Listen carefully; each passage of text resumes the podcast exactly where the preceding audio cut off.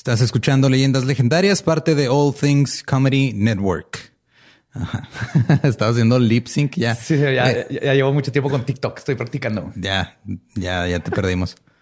Estoy ensayando, es que es lo que veo que así es como funciona. Todavía no la agarro bien. yo tuve el que subí de yo haciendo el diálogo de Carlitos, lo tuve que subir cortado porque no me aprendí todo el diálogo. Yo por eso todavía no me aviento de lip sync. Todavía no, no estoy listo. Y o sea, lo peor es que tomé un curso de doblaje y no me sale. A eso nos ha llevado la cuarentena. A eso nos ha llevado. Sí, por si no sabían, ya tenemos TikTok. Sí. En el Va Diablo y ningún Eduardo. y el episodio de Leyendas de esta semana es patrocinado por Sony Music otra oh, vez. Y Filter México con sus playlists chidos. Bring it. De, hecho, estaba, estaba, escuchando el, playlist de la semana pasada y luego me di cuenta que Saúl Hernández de Caifanes es profeta, porque viene la canción de afuera y dice afuera tú no existes, solo adentro y es lo que estamos viviendo ahorita. Pero la, el playlist de esta semana se llama Motivación y Ejercicio en Casa. Ah, bien, entonces es bueno. Ahorita hay que hacer ejercicio en casa, hay que levantar Mira, yo, honestamente, yo no la voy a usar para ejercicio, la voy a usar para motivación. Porque ejercicio, si no hacía antes del encierro, ¿por qué voy a hacer ahorita? Estoy totalmente de acuerdo. Pero es la, es la playlist de Filter México de motivación y ejercicio en casa. Trae este, música electrónica y pop en inglés. Porque ¿qué, más funciona? Necesitas BPMs. BPMs parece corazón. hay canciones de Camila Cabello, de Calvin Harris, de Kygo, de Doja Cat. Trae, está chido. O sea, está, digo, si no hacen ejercicio no pasa nada. De hecho, creo que este playlist lo puedo usar para ejercicio o para tirar party de uno en tu casa. Me viene The Weeknd. Yo sé, la neta sí soy fan de The Weeknd. Weekend es bueno. Y es bueno para bailar. Uh, uh, uh, con tus perros.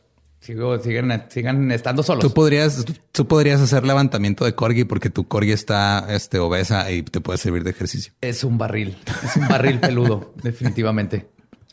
Y pues recuerden, si quieren ir a checar esta playlist, que también está muy buena, este, chequen ahí la descripción del video si lo están viendo en YouTube o chequen en la descripción del episodio de Leyendas de esta semana. Si están en Spotify, es un playlist de Spotify traído a ustedes por Sonic Music y Filter México.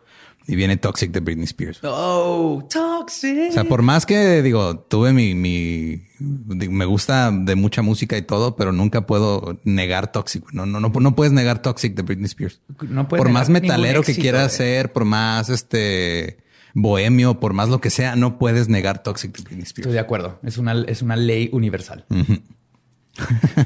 Así que chequen el playlist. Aquí les dejamos el link para que lo revisen. Y muchas gracias a Sony, Sony Music, perdón, y Filter México. Es que las dos tienen M y me, confundo. Ya ves que no está fácil. Oye. bueno, y también les queremos avisar de nuestros este, no son patrocinadores, son nuestros... Nuestros eh, socios de mercancía. este, Pizzatánicos, eh, Dricker y Chunchos. Ellos son los que hacen la mercancía oficial de leyendas. Y son negocios, pues son negocios pequeños. Son empresarios que se aventaron a hacer este rollo.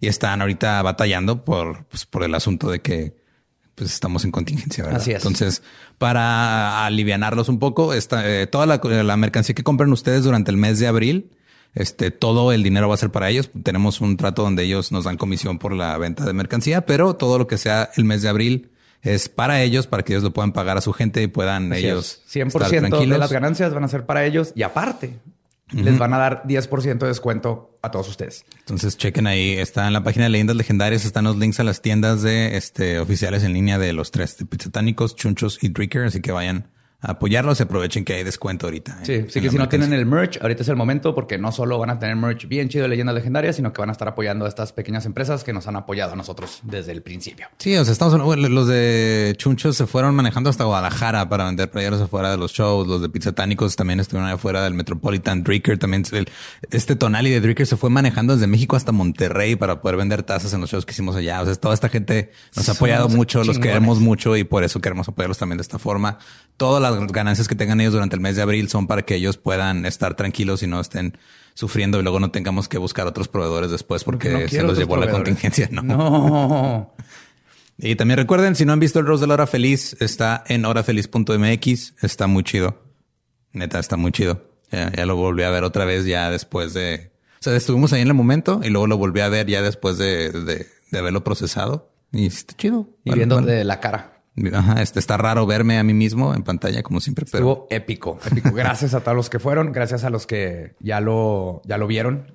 Los comentarios han sido lo mejor. Estuvo magnífico, en serio, magnífica esa experiencia. Y el último aviso es de que ya a partir de estas semanas, creo que a partir de hoy, digo, si no de mañana, ya está también disponible el contenido exclusivo que hacemos digital para los miembros de, Patreon, que son los clips de lo que no quedó en el podcast o que son este, eh, hacemos un live de preguntas y respuestas cada mes. Ya también van a estar disponibles si te quieres unir en YouTube al canal.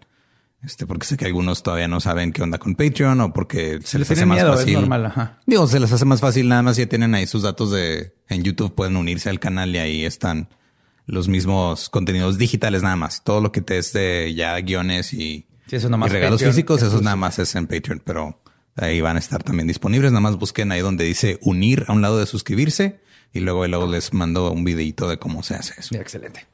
Y creo que es todo lo que tenemos que dar de avisos. Sí, así que, mantengan su distancia. Manténganse limpios, saludables, distanciados y contentos, escuchando música, haciendo ejercicio y pues, escuchando leyendas legendarias y todo el contenido que les traemos. Así que los dejamos con el episodio 58 de Leyendas Legendarias. Teatro.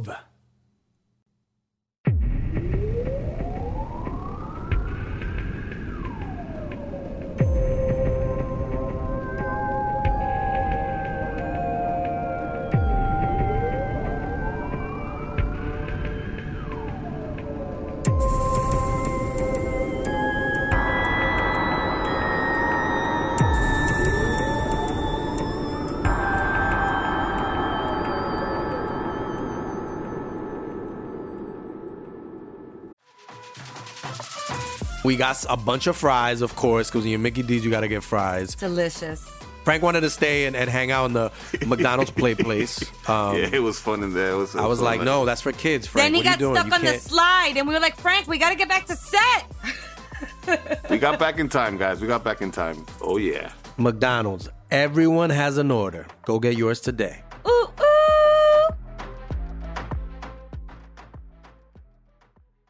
Bienvenidos a Leyendas Legendarias, el podcast en donde cada semana yo, José Antonio Badía, le contaré a Eduardo Espinosa y a un invitado especial casos de crimen real, fenómenos paranormales o eventos históricos tan peculiares, notorios y fantásticos que se ganaron el título de Leyendas Legendarias.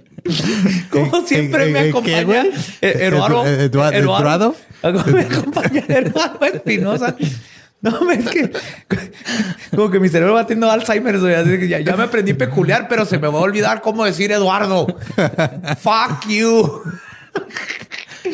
Oigan, y hoy en la silla embrujada tenemos a nuestro number one, la banca oficial de leyendas legendarias, Mario López. Capistrani, el Borre. ¿Cómo estamos, Borre? Muy bien, gracias. Eh, conocido como, ah, no mames, otra vez Capistrán. Ah, ya invitan a otro güey. no, pues espero que ah, les va. De una vez les, les, les preparamos esto, aprovechando, y no nomás aprovechando, sino con la necesidad de lo de la cuarentena. Eh, lo que decidimos es que es mucho más seguro para todos, porque sabemos perfectamente dónde ha estado Borre y Lolo y yo que lo más saludable, ya que tenemos que salir al set a grabar, es que nos cuidamos en nuestras casas y nos vemos aquí. Entonces, mínimo por los próximos episodios vamos a tener a Borre. Entonces, seguro que nadie se va a quejar de eso absolutamente. Va a ser nuestro nuevo titular de la silla embrujada en lo que cambia la situación. Así que prepárense para mucho, mucho amor de nuestro Borre favorito. Un rato. Mario López peor es nada. Culo. te creas, Borres, con Sí, güey, todos. Bueno, el Lalo. Lario Inviten otro güey. Pues al, otro episodio mejor invitamos a Lario López, güey. Ándale, estaría chido. Mario ¿eh? López y Luarlo. Luarlo López. no, no, no. Bueno. ¿Estoy lista? ¿Están lista? Estoy lista. sí, estoy lista para comenzar. Estás lista para perrear sola. Ahí les va. En febrero de 1959, en la parte norte de los montes Urales, en, los, en la entonces Unión Soviética, dos estudiantes de universidad atraviesan la cima de las montañas Ortonten con dificultad debido a la nieve y bajas temperaturas. La razón de la excursión es para buscar a sus amigos que han desaparecido en la misma área. Los estudiantes encuentran la casa de acampar de sus compañeros, pero ninguno de los nueve montañistas experimentados están ahí a pesar de que aún está la cena servida. Los alpinistas serían encontrados semanas después, una sin lengua, otro con el cráneo destrozado y casi todos en ropa interior y sin zapatos. Y las misteriosas circunstancias que los llevaron a encontrar su muerte de esta manera se convirtió en uno de los más grandes enigmas de la Unión Soviética. Hoy les voy a contar sobre el incidente en el paso Dyatlov. Oh, oh, oh, oh. Por esa cara creo que nunca habías escuchado. No, nunca, güey. Yo sí, este. Sí, me acuerdo haber metido. Me, me metí a un, un che hoyo así de Es un hoyo de conejo enorme, no lo han pedido un chorro, no lo había sacado porque no tenía suficiente información. Y ahora les quiero agradecer y al mismo tiempo los odio y van a sufrir lo mismo conmigo porque en este episodio creo que encontré una solución bastante lógica y coherente a este misterio, algo que no había escuchado, escuchado antes, pero creo que lo vamos a tener, así que eso es lo que querían, pues tómenla, se los voy a dar. I got you, bitch. I got you, bitch. You got yourself. Pero antes de empezar, quiero reconocer mi fuente principal, que fue el libro Dead Mountain de Donnie Acar, que tiene información impresionante. Este fue el tercer libro que me aventé, más todo lo que leí en internet. Y este libro fue el que dio así en el clavo en muchísimas cosas. Aparte que fue una inves- investigación impresionante. Si pueden comprarlo, vayan. Está increíble. Ahí les va. Radiación de una bomba nuclear, ovnis, el Yeti o tribus nativas protegiendo sus tierras han sido todas consideradas teorías factibles para descifrar el misterio de lo que le sucedió a esos nueve alpinistas en los Urales. Las circunstancias de sus muertes son tan extrañas que después de 60 años aún no se sabe exactamente qué sucedió esa fría noche de febrero. Las circunstan- circunstancias del mismo hicieron que las autoridades prohibieran el acceso al área por tres años, y el reporte oficial de la investigación se concluyó con que la muerte de las nueve personas fue a causa de, y cito, una fuerza, fuerza imperiosa y desconocida. Así. No saben qué pedo. Básicamente. Eh, es- eh, en ruso significa. En ruso significa, en ruso significa, No sabemos si fue la caja de no saben qué pedos. qué pedos. Igor, qué pedoski aquí. Igor, güey. Güey, hay un Igor aquí en la historia. Obviamente hay un Igor y un Vladimir. es un Rusia, Vladimir, güey. y como 16 Sashas. Y cuidado con lo que desean, les decía, porque al fin les voy a poder dar una explicación que aclara todo lo que sucedió esta fatídica madrugada. Hipotermia. Eh, esa fue la causa de muerte de todos, pero la hipotermia no arranca No corta lenguas. Ajá. Ni te desviste, güey. No te dejan truza, güey. Ah, ¿no? Entonces, ¿quién fue?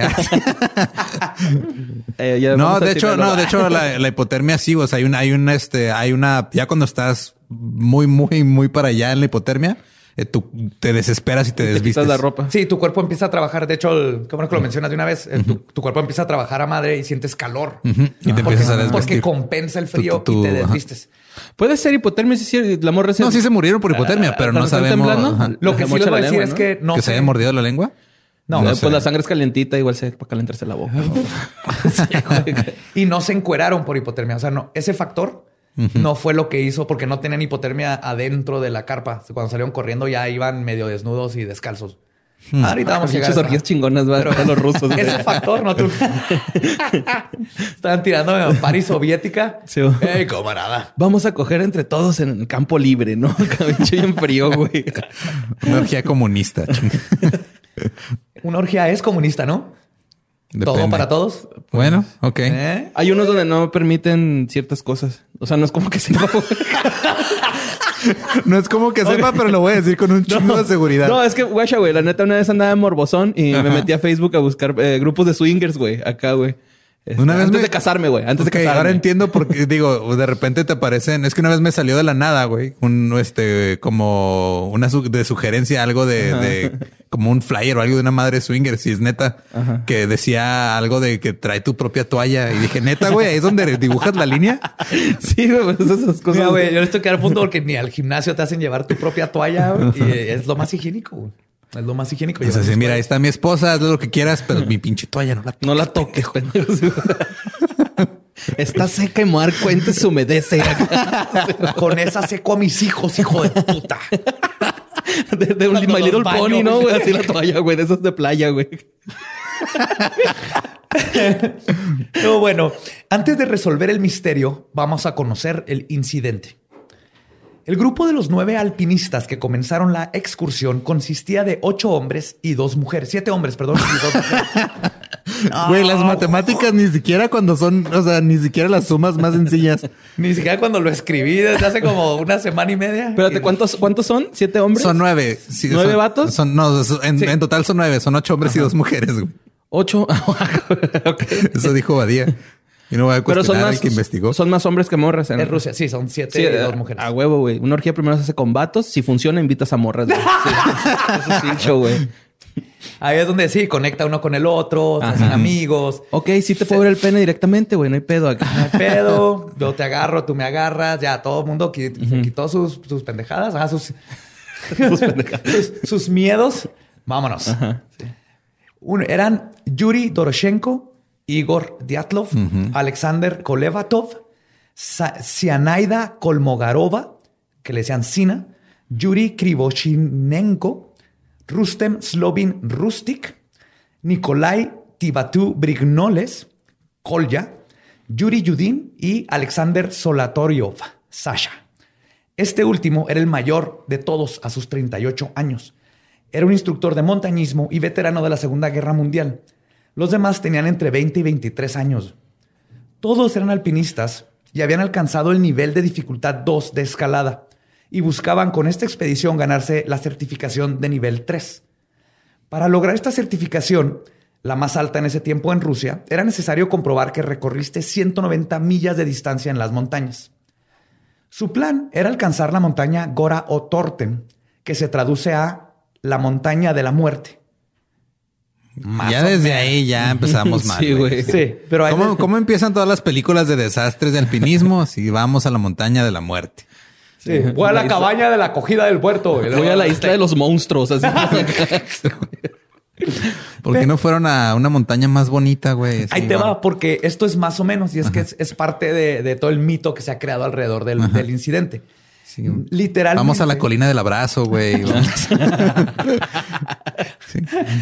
Al monte de los pandas. Ah, El nombre viene de los nativos Mansi.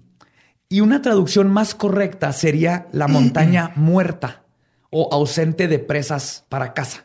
ok. Ajá. Entonces era una montaña donde no había que Donde comer. no, entonces más, más bien lo- los nativos le dicen la pinche montaña donde no hay ni madre. Ajá, Y sí. no- por eso no vamos ahí. Entonces hay todo un folclore de que no van ahí porque es la montaña de la muerte. No, no van ahí porque no hay nada que hacer Sí. y está de la verga. Ajá. Y está bien frío y ahí está peligrosa porque no hay nada. Porque se mueren nueve personas sin saber por qué.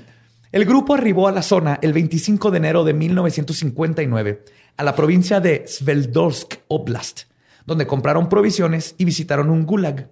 Conocieron a compatriotas de los pueblos que quedaban de pasada a su destino, donde tomaban té y tomaban fotos con los locales. Les leían poemas e intercambiaban historias. Verán, para el grupo de alpinistas, las excursiones eran solo parte de la aventura. Por la gente que los conoció y sus diarios, sabemos que eran personas artistas de corazón, eran amantes de la música y poesía, cosas prohibidas en esos tiempos por la Unión Soviética. Como el homosexualismo, el homosexualismo ahorita. Ahorita, ajá. La homosexualidad está prohibida en Rusia, güey. Oye, qué curioso que fueron a leerse poemas a la- al, al monte de la muerte, ¿no? Yo me imaginaba, es como que hubieran mentado bombas, güey, cuetazos, algo, ¿no? Algo No, no, no. No hay nada más este, cercano a la muerte que escribir poema. Cierto. Pregúntale a Edgar Allan. Pues, en otras palabras, eran bohemios. Que, para los que no conozcan qué es un bohemio, nada mejor que la definición de Antonio Espina. Y cito: La bohemia no es otra cosa que la miseria disimulada con cierta belleza y el hambre sobrellevada con humorismo. Ok, un güey que se sube a la ruta a tocar la guitarra. sí. va, va. Todos, creo que la mayoría de los mexicanos somos bohemios. Sí, es- México es bohemio. Eso hacemos, güey. Disfrazamos los malos tiempos con humor, güey. Y el Con tercer que no, no mundo te y- alcanza Sí, con tus tres caguamitas que sí te alcanzaron y con eso tienes para... La promo de ya estar a 52 gusto. varos. Pues dos días después comenzaron su caminata hacia Gora o Torten a través del sitio geológico abandonado conocido como el Sector 41. No hay nada más ruso que eso. El Tiene que Sector sido- 41. sí. Ponerle sector a un área. Sí. Sector 41. Ahí están los este, rusos enanos, los aliens.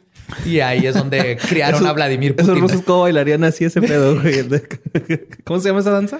La, La danza rusa, no sé, no sé. Pero yo la hacía en prepa, en un baile. ¿Te sale, güey? Ahorita no creo. ¿Pero te salía? Sí. No mames, un chingo de fuerza en el abdomen. Es que estuve ¿no? en tumbling.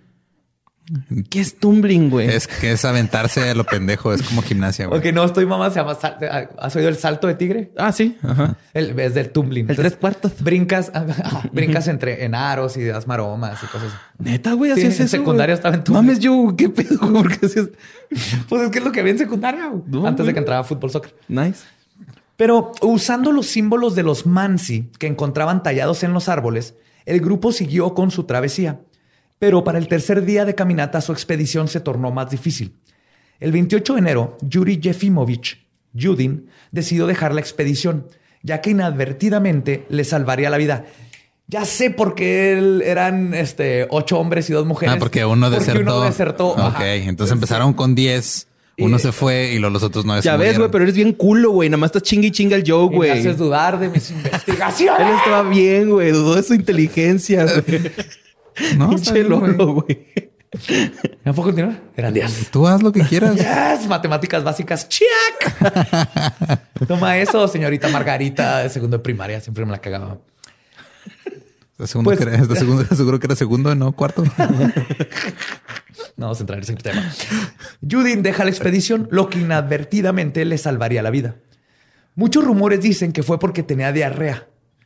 De hecho, en Rusia en la- se cuenta entre ellos de que fue la diarrea que le salvó la vida. Pero no es cierto. Lo que verdaderamente pasó es que tenía dolores en las articulaciones y se dio cuenta que no tenía suficiente medicina para los días que faltaban. Así que a pesar de estar triste por la situación, decidió que dejar el grupo era la mejor opción para todos. En los siguientes días de la excursión, la temperatura bajó y comenzó a nevar.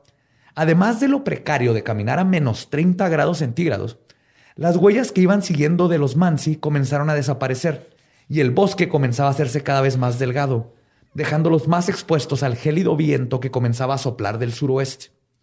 Pero sus ánimos seguían intactos. La mañana antes de su última excursión, un miembro del grupo le leyó la primera plana de un periódico inventado que le llamó The Evening Otorten, El de forma. el de Formonsky. el de Formonsky, sí. Entre sus contenidos estaba un editorial que planeaba la pregunta, es, cito, ¿es posible mantener caliente a nueve excursionistas con una sola estufa y una manta? En la sección de deportes se anunció que los camaradas Doroshenko y Sina Kolmogorova establecieron un nuevo récord mundial en competencia para armar estufas. Mientras que en las páginas de ciencia afirmaban que, y cito, el hombre de nieve o Yeti habita en el norte de los Urales, alrededor de las montañas Otorten. O sea, sí, sí, sí, eso, iban, iban en, traían este buena vibra, iban acá tirando party chido, iban Totalmente, bien relax. Eran universitarios, Ajá. aprovechaban estos viajes para oír música, conocer gente, tomar fotos, hasta Fumar hacer- mota, güey. Iban Sí, a fumar huevo. mota, pinche meterse un pedo Tomarte- psicodélico acá. Pero gente pues, muy viva y muy artística y muy tratando de salirse de la opresión de la Fumar Unión soviética. Después de reír con las noticias fabricadas, decidieron tomar una foto a Rustic, quien porta orgullosamente su chamarra quemada al dejarla demasiado cerca de la estufa y luego partieron para conquistar la montaña. Y está bien vergas en la foto, está el vato así riéndose Con chamarra. brazos, la chamarra hecha mierda y hablando Ah, ¿la trae puesta? Sí, la trae puesta, pues lo que le queda. pensé que sí, Tenían como dos pero trae una.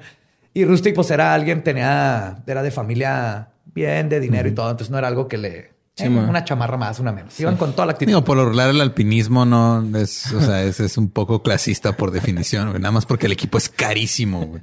Más bien, no, no. Lo, lo que lo hace clasista es el equipo, güey. Porque cualquiera se puede ir a trepar una montaña, güey. Sí. Los fresas ¿Y a, van y a dónde llevar- fueron? ¿A cuáles montañas fueron? ¿Cómo se llama? Los montes Urales en la montaña En la muerta. En la montaña de la la muerte. montaña de la muerte. Pero es en los Urales. El 31 de enero sería el último día que escribirían algo en sus diarios. Y por ende, es lo último que sabemos de sus vidas. Habían celebrado el cumpleaños 21 de Toroshenko, donde le regalaron una mandarina de regalo. Ah, Sí, leí que las, este, las empezaron a importar desde 1930 de Absk- Abkhazia. Ah, por eso le regaló. Era algo y nomás era en exótico. temporada, era súper exótico. De hecho, se, se acostumbraba nomás en Navidad tener mandarinas. qué raro. güey. Yo me regala frijoles, güey, en mi cumpleaños siempre, güey. Oye. Bolsita de frijoles. Sí. Y sí me han servido, güey, la neta. Sí, hechos en casa, voy y los compro. Luego narran cómo tuvieron que decidir que se iban a llevar y que se quedaría atrás, ya que el viaje que tenían enfrente era pesado y solo los artículos más cruciales iban a ser llevados. Y los artículos que no fueran cruciales para los siguientes dos días tuvieron que guardarse para su viaje de regreso en un refugio temporal que construyeron. Uno de los artículos que obviamente tenían que llevar era el mandolín de uno de ellos. Claro, no puede haber, o sea, güey, no puede haber este ocasión más bonita para tocar un mandolín. ¿Qué tal si pasa el camión? 30 grados. ¿Qué tal si pasa un camión en chinga con unas monedas? Sacas para los esquís. Hay que estar preparados. Sacas para los esquís. Finalmente, el primero de febrero continuaron en su camino para atravesar el ahora conocido como el Paso Diatlov. Que no se obviamente llamaba así. Le pusieron Diatlov por Igor Por el, el que él era el, el El mayor, líder. ¿no? El líder. No, no ¿En era el serio mayor, por pero- él? pero era el líder. líder. Ajá. O sea, ¿en su honor o...? Pues sí, porque se murieron todos. ajá. Pero él era el líder de la excursión. Ah, ok. Ah, y es que aparte estos vatos eh, eh, hicieron un chingo de excursiones, o sea, era nivel 2, no era nada fácil. Y parte de lo que hacían era este, mapas topográficos de todas las áreas. Ah, Entonces. Y lo iban a la universidad y entregaban. Haz de cuenta que de vacaciones iban a explorar, regresaban con mapas topográficos. Iban a la universidad y decir, mire, aquí están todos los topos del monte. Él se llama Rufi. este es Barguín. No toquen a Katia. Katia es una hija de la En chingada. una gráfica de barras, güey. Topográficos. así. Ay, güey. Ay, no, ¿por qué? Culerín otra vez, ¿no? Entonces salieron para llegar a su destino a las 3 de la tarde. Las fotografías tomadas ese día muestran al grupo atravesando un clima estrepitoso. Ese día el atardecer comenzó a las 4.58 de la tarde, pero por las nubes espesas la luz era escasa. Y el grupo se desvió hacia el oeste, terminando en la cima del cerro Siakl, en lugar del bosque donde pensaban llegar a acampar, que se ubicaba a un kilómetro y medio de su actual locación. O sea, llegaron a un monte estaban como al aire libre, ¿no? Estaban, no, no Totalmente. había- Estaban casi en una de las faldas del monte, pero muy arriba. Ah, de hecho, ahorita les voy a decir, estaban como a mil, mil, mil setenta y nueve metros de altura. Entonces dijeron a la verga. De hecho, lo que dijeron es, este, vamos a poner el campamento aquí mismo antes de que nos alcance la oscuridad. Y para las nueve de la noche ya todos estaban dentro de su casa de campaña, localizado en la pendiente del lado este de la montaña, a una altitud de 1079 metros de altura. Y ninguno de ellos viviría para ver el amanecer. Ay, güey. Sí, está muy triste, güey. Sí. Y como estuve, porque siempre había leído esta historia, nomás como se murieron unos güeyes y está bien misterioso. Y me, me enfocaba en el misterio. Cuando leí todo el libro y ¿no? leía los compas y cómo eran y vi sus fotos y todo. De hecho, cuando estaba terminando el guion, en una parte me salieron lágrimas, este, porque el- conocí a estos vatos, ¿no? Eran, eran chavos bien chidos. Entonces, es una tragedia primero que un misterio, pero nunca lo había visto así hasta que no empecé a, a conocerlos más.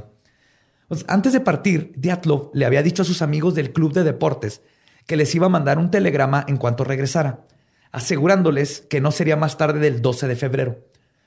Pero cuando Yuri partió, o sea, el, el que estaba enfermo, Diatlov le dijo que por las condiciones probablemente tardarían un poco más. Así que cuando pasó el 12 de febrero y no hubo telegrama, nadie se preocupó.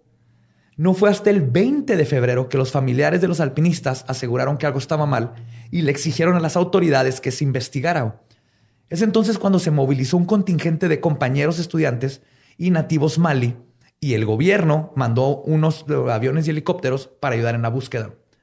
El 26, Mikhail Sharabin y Boris Slopstov fueron los primeros en encontrar la tienda de campaña, casi cubierta completamente con nieve, algo típico para la zona. Lo que no era normal fue que todas las pertenencias de los excursionistas estaban dentro de ella, incluyendo una de sus linternas y los platos con comida servida para lo que hubiera sido la cena. Pero estaban intactos, o sea, no habían No habían comido, como que sirvieron. También, perdón, encontraron un cepillo de dientes telescópico de Sina, los lentes de verde Igor, quien se sale sin sus lentes, el cuchillo Bowie y la brújula de Kolya, unos cigarros de Kolevatov, jaja, que ahí lo tramparon porque todos hicieron una, este, como manda de que nadie iba a fumar en el viaje y le, Kolevatov le encontraron unos cigarros Ah, Bueno, huevo. que ya estaban muertos todos y no lo pudieron acusar, pero... y no, luego le iba a aplicar la Mira. de que prende uno y lo se te antoja y... Hasta cierto punto se salió con la suya, ¿no? O sea, totalmente, sí, no lo tramparon, no lo tramparon. Pero su última cena, güey, no se la dieron, güey. Eso está bien zarro, güey. Por eso no había fumado. No, no. Ah, después de la Cenas, cena. lo- y también encontraron el mandolín con una cuerda extra de Gregory. Además, la casa de campaña mostraba rastros de que alguien la había cortado con algo filoso. Lo primero que pensaron es que el grupo fue atacado. No tenía sentido que ellos mismos hubiesen cortado su único refugio hasta que se dieron cuenta que efectivamente las cortadas de la tela habían sido hechas desde adentro de la carpa. O sea, alguien agarró la, una navaja, cuchilla, y empezó a cortar desde adentro de la casa. Por alguna razón pusieron la cena y luego cortaron la carpa y salieron corriendo. A la intemperie, a menos 30. güey. Y luego encueradillos, ¿va? Encueradillos. Y descalcillos, güey, eso está más feo todavía. Uy, sí, güey. Nunca has tocado. A mí me salen fuegos y piso el, el piso frío. Es descalzo. herpes labial. El herpes labial. Ese me dieron. Aquí. Aquí. Ahí, ahí, mientras los dos señalan a su labio. Sí, claro. Contenido de calidad en formato de audio. Junto a la carpa encontraron nueve marcas de huellas en la nieve. Por la distancia entre cada paso, dedujeron que, por lo menos cuando salieron de la casa de campaña, los integrantes del grupo no estaban corriendo. Por lo menos al salir de la carpa. Obviamente, esto dejó perplejos a los investigadores. ¿Por qué un grupo de nueve personas estarían tan aterrorizadas de algo lo suficiente para cortar su propia carpa, para luego caminar aparentemente con calma, para luego alejarse de la misma? Yo creo que es porque el güey sacó su mandolín y empezó a tocar, güey. O sea, otra explicación. empezó, a leer, empezó a leer sus poemas de un güey, ¿no? Acá, güey. No, fuga. Empezó a cantar de Do you ever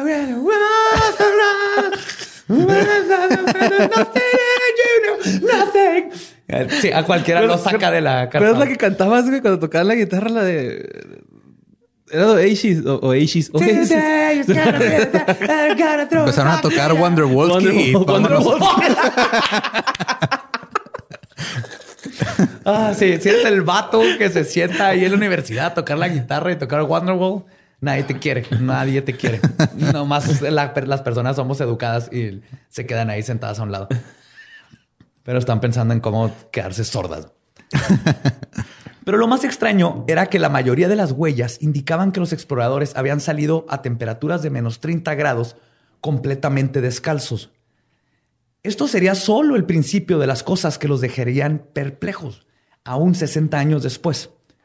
Las huellas continuaban por aproximadamente 500 metros hacia el noreste, donde la nieve las había cubierto por completo, indicando que los nueve estaban huyendo hacia el bosque que se encontraba a 1.5 kilómetros de su locación. O sea, ya fue. Iban al bosque al, al- al que no llegaron al principio. Exactamente. Por algunas A salieron. esconderse, ¿no? Acá. Sí, sí, sí. Ya sea por el mandolín, alguien se echó el peor pedo del mundo. o llegó un Yeti ahí a quererles vender a Bon. No sé qué estaba pasando, pero salieron y dijeron, vámonos al bosque. Jafra. Ay, no, mira este perfume, ¿no? Los venotos, güey. O sea, los, los- los tenis del Jaime Camil, güey. No, mira los venotos, también bonitos. Así hablan los Yetis. Sí, pues es que son mexicanos. Todos los yetis son mexas. Emigraron. Sí, y llegan a vender. Güey, o sea, llegaron, los vieron descalzos y llegaron a venderle zapatos a Andrea, güey. Tiene todo el sentido del mundo. Sí, estoy con Borre en esta. Ay, no puedo. Sí, estoy, estoy totalmente de acuerdo. Los primeros equipos en llegar comenzaron a examinar el área dentro y alrededor de la tienda de una manera que Mikhail Sara Sharavin más tarde describió como, y cito, caótico. Un trabajo dice que en retrospectiva debería haberse dejado a los investigadores experimentados. Pero el fiscal del principal del caso, Vasily Tempalov, aún no había llegado y los buscadores no querían perder tiempo con trámites procesales. Aún así, para mediodía, este, Mikhail y Yuri se toparon con una escena que no encajaba. Debajo de un cedro parcialmente cubierto con nieve, notaron ramas cortadas con navaja. Después de investigar un poco más, descubrieron lo que parecía ser los restos de una fogata. Un poco al norte de ella, los dos hombres vieron lo que obviamente era una rodilla humana saliendo de la nieve. Cuando comienzan a excavar alrededor de la rodilla, encuentran no uno, sino dos cuerpos. Y cito, uno tenía una camisa a cuadros y un traje de baño debajo de su ropa interior.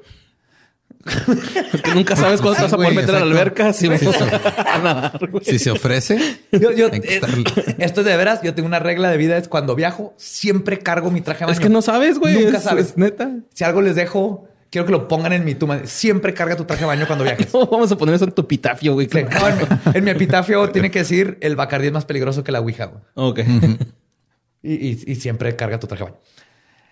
Cuando comienzan a excavar, encuentran la, esto y uno traía una camisa de cuadros, un traje de baño debajo de su ropa interior larga, la cual solo tenía una de sus piernas, mientras que la pierna derecha estaba arrancada de los calzones. No mames. Ajá. O sea, no la pierna De él. del vato, de la pierna de la ropa. Ah, ok. No, o sea, tenía la pierna. se me hace más raro la pierna de los que te falta una pata de calzón a una pierna, porque la pierna así como que, bueno, el Yeti Ajá. o, o, no sé, el hada de las piernas. El La verdad es que luego hay piernas. cadáveres y luego se llevan las piernas a construir caballo. El punto es que se me hace más raro que te falte una pata de calzón. Ok.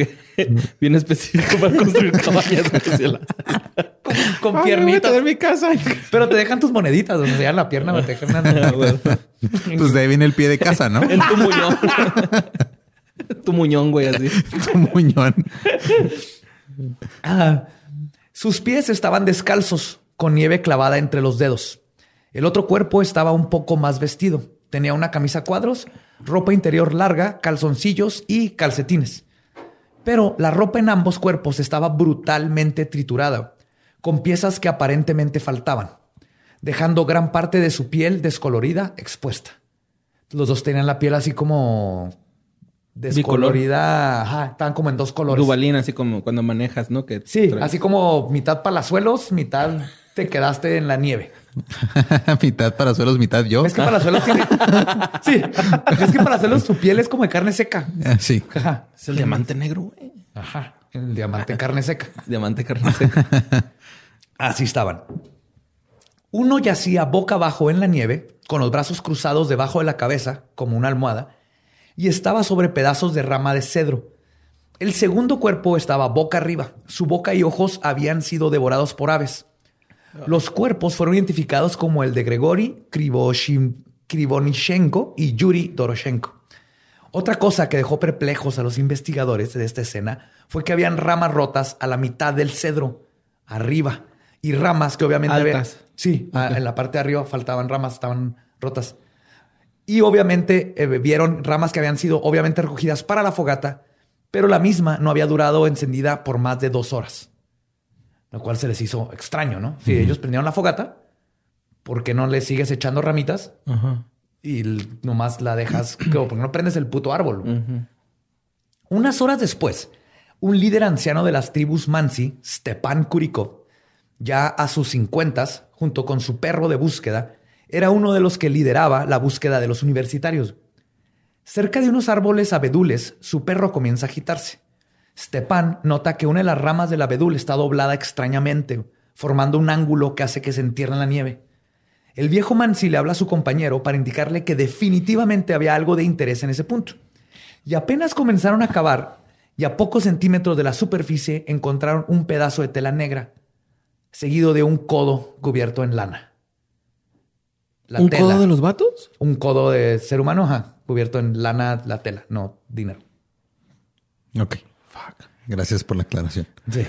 Lo veo que también me estoy cabrón. Están así de que, oh.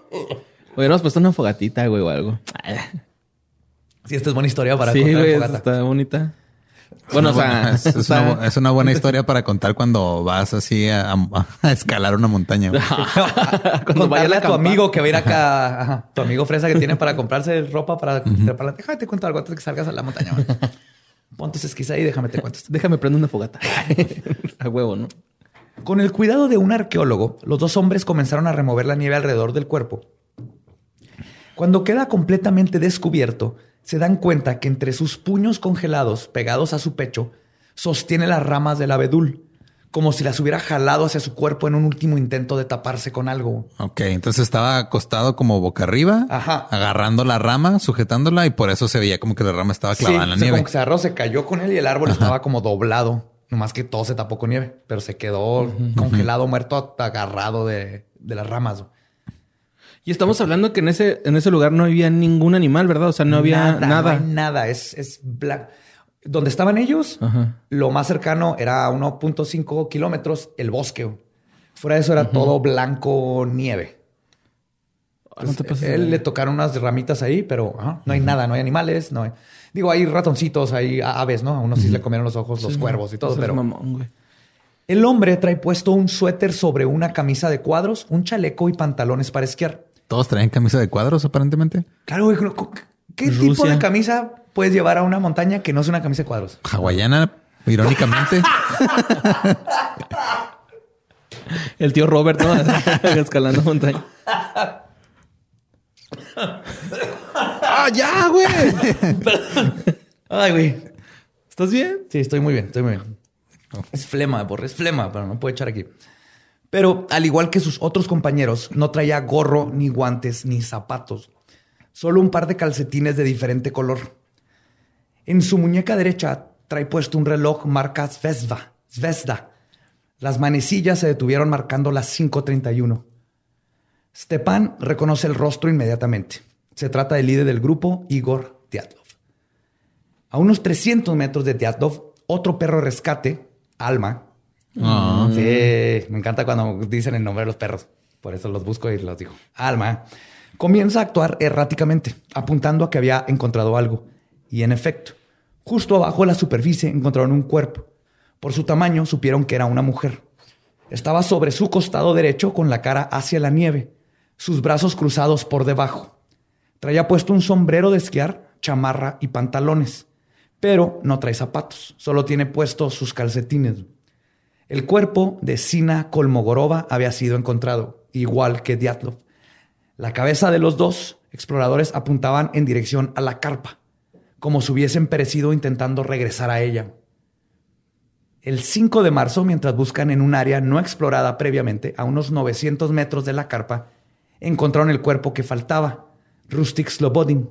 Estaba boca abajo, su pierna derecha estaba doblada bajo su cuerpo. Traía puestos varios pares de calcetines y solo una bota y su gorro de esquiar. El cuerpo también estaba orientado hacia la dirección de la De la carpa. carpa también. Lo más perplejo de Rustic era que su cara mostraba rastros de haber recibido un golpe contundente bastante fuerte. Después de días de usar varas de metal para sondear dentro de la nieve, un nativo Mansi, parte de la cuadrilla de buscadores, se topó con ramas que claramente habían sido cortadas con un cuchillo. Y en uno de los cedros, este, de cedro, perdón, que también se notaban extrañas en el lugar. A unos 5 metros de las extrañas ramas, otro voluntario se encontró con un pedazo de vestimenta que salió atorado de la punta de su sonda. Decidieron que deberían de comenzar a cavar en ese lugar. Desplazaron la nieve de un área de 30 metros por dos y medio de profundidad. Esa es la cantidad de área que tuvieron que estar escarbando y no encontrar nada. O sea, como si estuvieran buscando en un lago, güey, ¿no? Un cuerpo, un, bueno, un lago, lago chiquito. de hecho, había un justo arriba de un riachuelo. No sé cómo supiste eso, eres psíquico, Borra. No, pues, no sé. Pensé, güey. ¿Eres psíquico o ya has buscado cuerpos en un lago, güey? ¿Cuál de las dos es? no, ninguna. cuando tienes No, que pues, enterrar un cuerpo. Es que la gente dice que no soy listo, pero sí soy, güey. Neta, güey. Neta, Es que no, si te pones a pensar, si la gente piensa que entierras el cuerpo, pero si lo enaguas, si lo metes en el lago, güey, ya no lo estás enterrando, ya es otro pedo. Lo está sumergiendo. ya cuando sumerges el cuerpo, güey, ya. Ahí este. Enaguado. Y estaba justo arriba de un arroyo donde están escarbando. Eventualmente ahí dieron con un montón de ropa, pero la ropa no estaba puesta en una persona. Parecía más bien que eran puros retazos de ropa. Y eso es efectivamente lo que encontraron. Un chorro de ropa, y está la foto, pero eran una manga, una pierna, un pedazo de tela. Y dentro de lo que encontraron estaba un chaleco gris de lana volteado de adentro hacia afuera, un suéter café lana, una venda y la pierna derecha de unos pantalones. Al segundo día de la búsqueda encontraron más artículos de ropa, incluyendo la mitad de un suéter que pertenecía a Dubinina. Y más tarde, ese mismo día, las palas de los rescatadores dieron con el cuerpo congelado de un hombre. La descomposición del agua subterránea que había estado en contacto con su cara hacía imposible su identificación. Solo saben que traía un suéter gris y trae puesto dos relojes de mano. Al seguir excavando, encuentran otros tres cadáveres a corta distancia del primero. El único reconocible es Liuda, quien trae puesto una gorra amarilla, una camiseta amarilla, sus pantalones de esquiar y dos calcetines en un pie. ¿Y fue el último en encontrarlo? Traía todo amarillo, güey. Por Sí, eso que se- irónicamente traía, estaba todo vestido de amarillo y traía croquetas en las bolsas del pantalón y fue el último que encontraron. traía pedazos de tocino así en los. Y se quedó aplastando uno de esos de... ¿Cómo se llaman esos? Ah, Air horns. Air sí, horn, air horns, ajá. ¿verdad? Sí. Cuerno de aire. ok. Este, me quedé en... Ah, traía el, dos calcetines en, un pie, mientras que su otro pie estaba amarrado en un pedazo de suéter. Ok, what? Oh, sí, no, no, apenas empieza. Su cabeza apunta río, este, río arriba hacia el campamento, mientras que los otros tres cuerpos pertenecientes a tres hombres apuntan hacia el centro del río. Estaban perpendiculares al río, básicamente. Dos de los hombres los encontraron abrazados. Y eso- Güey, eso en Rusia es ilegal. Sí, Hasta la fecha. Y por eso los mataron a todos. Sí. Sí, sí. Así es, así es como No, no es termina cierto. No hay nada más rico que un abrazo de compas, güey, ¿no? Así. Duradero, la neta. Ah, Claro que sí, Sí. güey. Los, los espartanos. Pues los encontraron abrazados en lo que parece ser un desesperado intento de mantenerse calientes. La noticia de los cuatro cadáveres llegó a Lev Ivanov, el encargado de la investigación, quien inmediatamente voló a la montaña para analizar la situación. Arribó el 5 o 6 de mayo. Cuando vio los cuerpos... Mayo, ya estamos hasta mayo. Ay, güey, perdón. Febrero, marzo. Marzo. Ah, ok. Dije, güey, ya pasaron febrero, dos marzo. meses ahí, Ajá. todavía te- siguen. Todavía siguen buscando. Sí, sí, sí. No, pero es, ah, es que es- esta es otra cosa. Cuando escuchas de esto y yo escuchaba de, de lo de Diablo, ¿crees que me- fueron un día, eh, desaparecieron y luego al día siguiente o tres días después los encontraron a todos? No, fue el Sí, hubo, fueron tre- tres- dos- casi tres semanas. Del Tres semanas para que 31 de enero al 20 los, em- los empezaron a buscar, Los encontraron buscar. el 26, ¿no? y no Fue a todos, o sea, encontraron primero a los que les conté y lo pasó como unos días y al otro y la otra semana para los otros. O sea, tomó un chingo, Un chingo de de tiempo. tiempo. Entonces eso, eso manténganlo en mente para después. Ahorita van a ver por qué. Entonces, cuando vio los cuerpos, los rescatadores ya los habían removido del flujo del arroyo, pero las partes de los cadáveres que estuvieron en contacto directo con el agua se habían descompuesto a grandes grados. Ivanov decide que tiene que actuar rápidamente para poder hacer las autopsias de los últimos cuatro exploradores, ya que estos podían ser la clave para empezar a desenredar el misterio. Para, para agregar aún más misterio al misterio, otro grupo de montañistas testificaron que en la madrugada del 17 de febrero los despertó una luz intensa en el cielo. Al salir de su tienda de campaña vieron que al principio era una estrella, pero luego comenzó a crecer y crecer. Luego describen lo que parecía ser otra estrella más pequeño comenzar a brillar del centro de la primera y a crecer, al grado de que creyeron que el objeto celestial iba a impactarse con la Tierra. La luz siguió su trayectoria hacia el suroeste y todo esto duró aproximadamente de 8 a 15 minutos. Como si fuera una especie de meteorito o algo Sí, así. como un meteorito o algo, pero esto fue corroborado por todo un pueblo entero y otros alpinistas que andaban por ahí. Ese mismo día. Sí, El la luz 17, así brillante, mamona. Y la última foto tomada por Gregory mostraba lo que parecía ser dicha luz. O sea, hay una foto, la última que está en el rollo es una luz intensa. Toda la evidencia fue mandada a ser analizada. Incluso la tela de la carpa la llevaron primero con una costurera bien chingona, quien les informó que los cortes habían sido hechos de adentro hacia afuera. Porque el, Sí, era bien chingona si podías saber eso, güey. no, sí, les explicó, lo hicieron los dibujitos, porque la tela, si la rompes así nomás, se rompe por el lugar, por una sola. La tela está como hilos entrecruzados, entonces se va a ir por el lugar donde tenga menos resistencia. Y entonces cuando cortas una tela, cortas todos lo- donde se cruzan los hilos, algo que no pasa naturalmente. Aparte, si, si la perforas, se alcanza a notar así como una tipo de. Sí, sí. No, y de todas maneras, este, esta es, esta es la Unión Soviética, güey. No se iban a quedar con la palabra de una costurera como último, este, de decir de que, ah, sí, la costurera dijo. Para confirmar, la tela fue llevada con una experta criminóloga de nombre G. Churkina, que después de analizar la tela bajo el microscopio, confirmó lo mismo. Entonces, hasta ahorita lo que sabemos es Cortaron desde adentro desde la carpa. adentro, Desde adentro. salieron corriendo en calzones y calcetines. Unos traían pedazos de suéter amarrado. A, a mí lo que más me saca de pedo son las ramas del pino, güey, que dices que eran de la parte de arriba. O sea, Faltan una ramas dos. de pino arriba. Guacha, ya con lo de la luz, ya tengo dos teorías. Una es de que o se treparon, güey, para eh, a ver si se salvaban y se cayeron. Y la otra es de que subieron y se trataron de agarrar de eso, güey. Neta, esas mis dos teorías. ¿Se los llevaron los ovnis? Sí, güey, ahorita son mis dos teorías. Porque está la luz que luego llega. Y todo esto, imagínense que eran este, este eh, Iván, Ivanov, que es el, el Ivanov. encargado. Y está así como que, verga. Como que le falta la lengua, verga.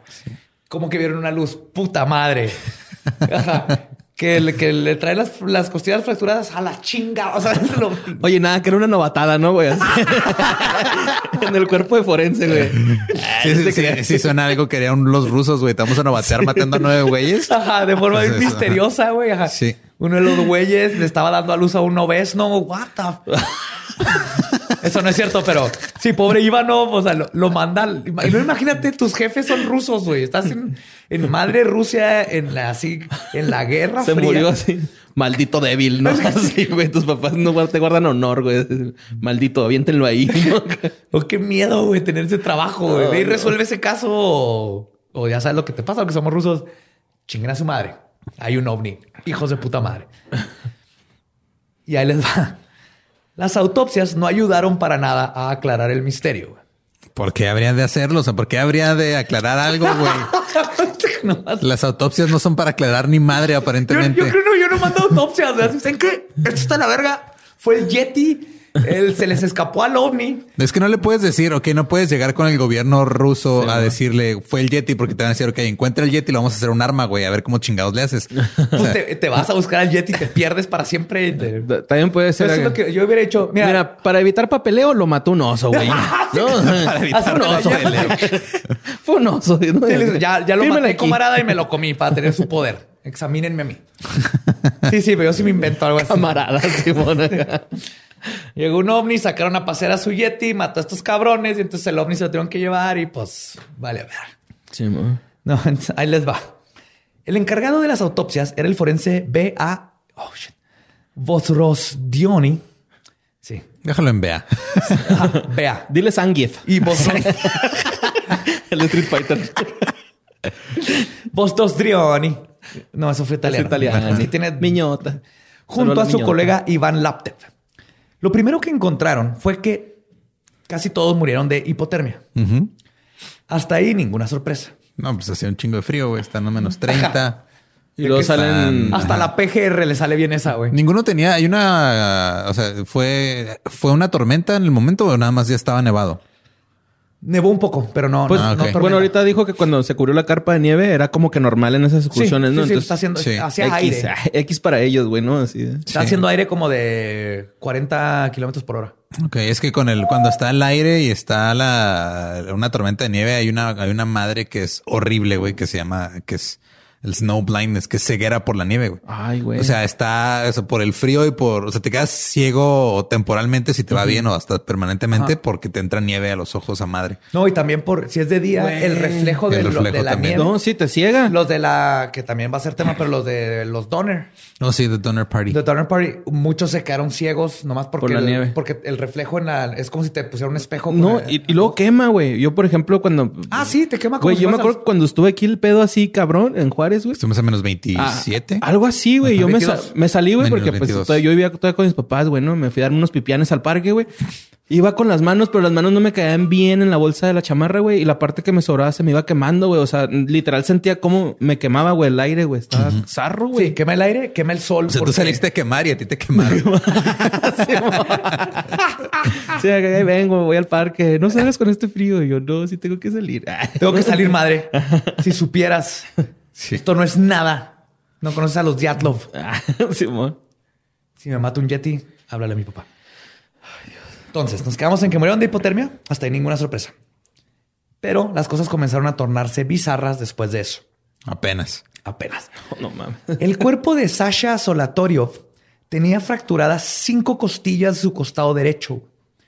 Los forenses determinaron que había sido causado por una gran fuerza. sí, güey. O sea, Yo creo. ¿Por qué se quebraron las costillas? Pues porque estornudó y se tapó la nariz. Eso te pasa. No te tapes la nariz cuando estornudes. Mi abuelita me dijo, mi babushka, Mi babushka. que no te tapes la nariz. Entonces pensé, o sea, es que el, eh, causó por una gran fuerza equivalente a estar en un choque automovilístico y que la herida la había recibido mientras estaba vivo. Colia mostraba heridas violentas parecidas y tenía, y cito, una fractura impresa en el domo y base del cráneo. Lyudmila Dubinina mostraba los más macabros signos de violencia. Su cuerpo presentaba daño torácico masivo con hemorragias internas, incluyendo en su ventrículo derecho del corazón. El ventrículo derecho del corazón es el que hace que hable tu corazón sí, cuando, cuando sientes bonito. así es. Ajá. Cuando, o sea, cuando alguien te dice te estoy hablando desde el corazón, está usando Es el, el ventrículo derecho. El ventrículo. El ventrículo derecho. Al examinar su boca, el forense encontró, o más bien, no encontró su lengua. Ivanov Ya me imagino el güey así examinándolo así, como que falta algo, ¿no? O sea, Güey, a ver, revisa esto, porfa. Es que algo debería ir ahí, ¿no? Como que entre, entre el paladar y el diente y ¿cómo se llama esta?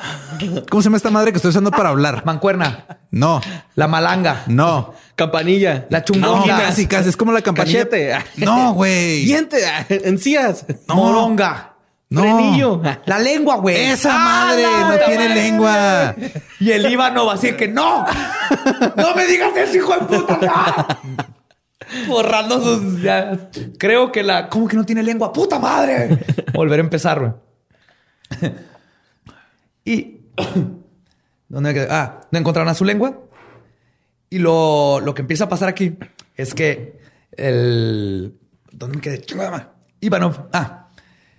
Pensando, Ivanov, pensando en las declaraciones del objeto luminoso, mandó examinar los cuerpos cuatro días antes del funeral por residuos de radiación. No más por si acaso, porque dijo, No vaya a ser. no vaya a ser. Una semana después, los resultados arrojaron que existía la presencia de potasio 40, es un tipo de elemento reactivo, así como el cobalto 60, que es más chingón porque 60, Es más. ajá, 20 más Sí. que el potasio 40. Ciencia, leyendas legendarias, siempre. Science, bitch. El jefe de radiología municipal, de nombre Levashov, reportó que los estándares sanitarios en la Unión Soviética para la cantidad de radiación considerada normal era de una contaminación por partículas beta de menos de 5.000 descomposiciones radioactivas por minuto por cada 23 pulgadas cuadradas. Ok. Lo único importante es que son 5.000. Pero cuando uno de los suéteres encontrados presentaba 9.000 descomposiciones, Vegeta o sea, se cagó. doble. se cagó. Eh, todo cambió.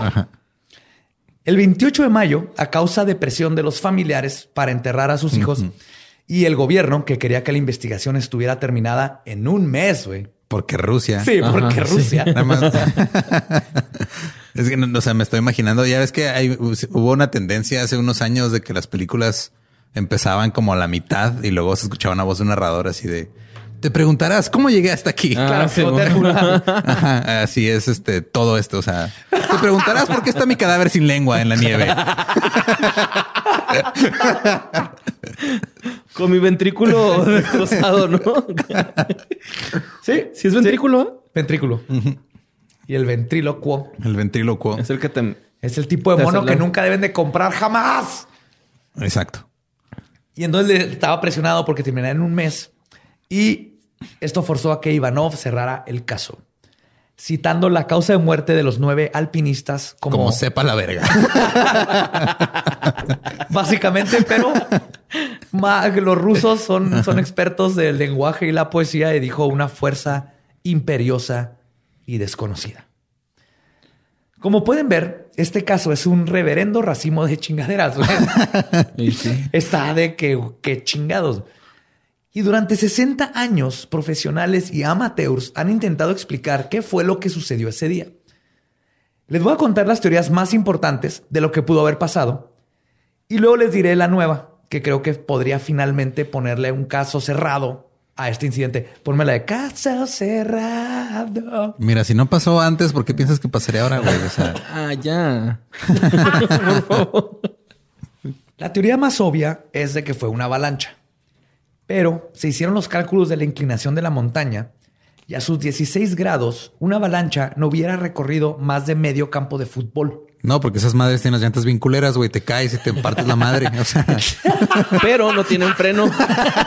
Tienes que poner el piecito en la rueda. Chabeloski también es. Chabelovsky, güey. Y, y es Javier con X, ¿no? güey? Es Javier con Sí, X. güey. Sí, sí, era un camarada. Camarada. Era un doble agente en México espiando para los comunistas. En pequeños Oh, dije era, es, todavía está vivo. Perdón, Chabelo, no es cierto. Y mañana, No, ¿no? como vato así, mañana va a caer la KGB. Puta madre, me eché la KGB, güey, eran los únicos que me faltaban. Ah, no es cierto, me falta la Mossad. Ajá. Hasta ahorita. Hasta ahorita. Sí, sí, sí. Ay, Chabelo. Hey, ¿qué tal? Soy Lolo de Leyendas Legendarias y les quiero dejar un pequeño adelanto de nuestro nuevo podcast. Estás escuchando El Dollop, parte de All Things Comedy Network. Este es un podcast de historia americana en el que cada semana yo, Eduardo Espinosa, le contaré un suceso histórico americano a mi amigo José Antonio Badía, que no tiene idea de qué se va a... Ok, lo bueno es que el tema. No, lo bueno es que nada más te trabas cuando lees, ¿verdad? Sí, O sí, sí. No, no cuando voy a decir una línea que he dicho ya como cuatro o cinco veces.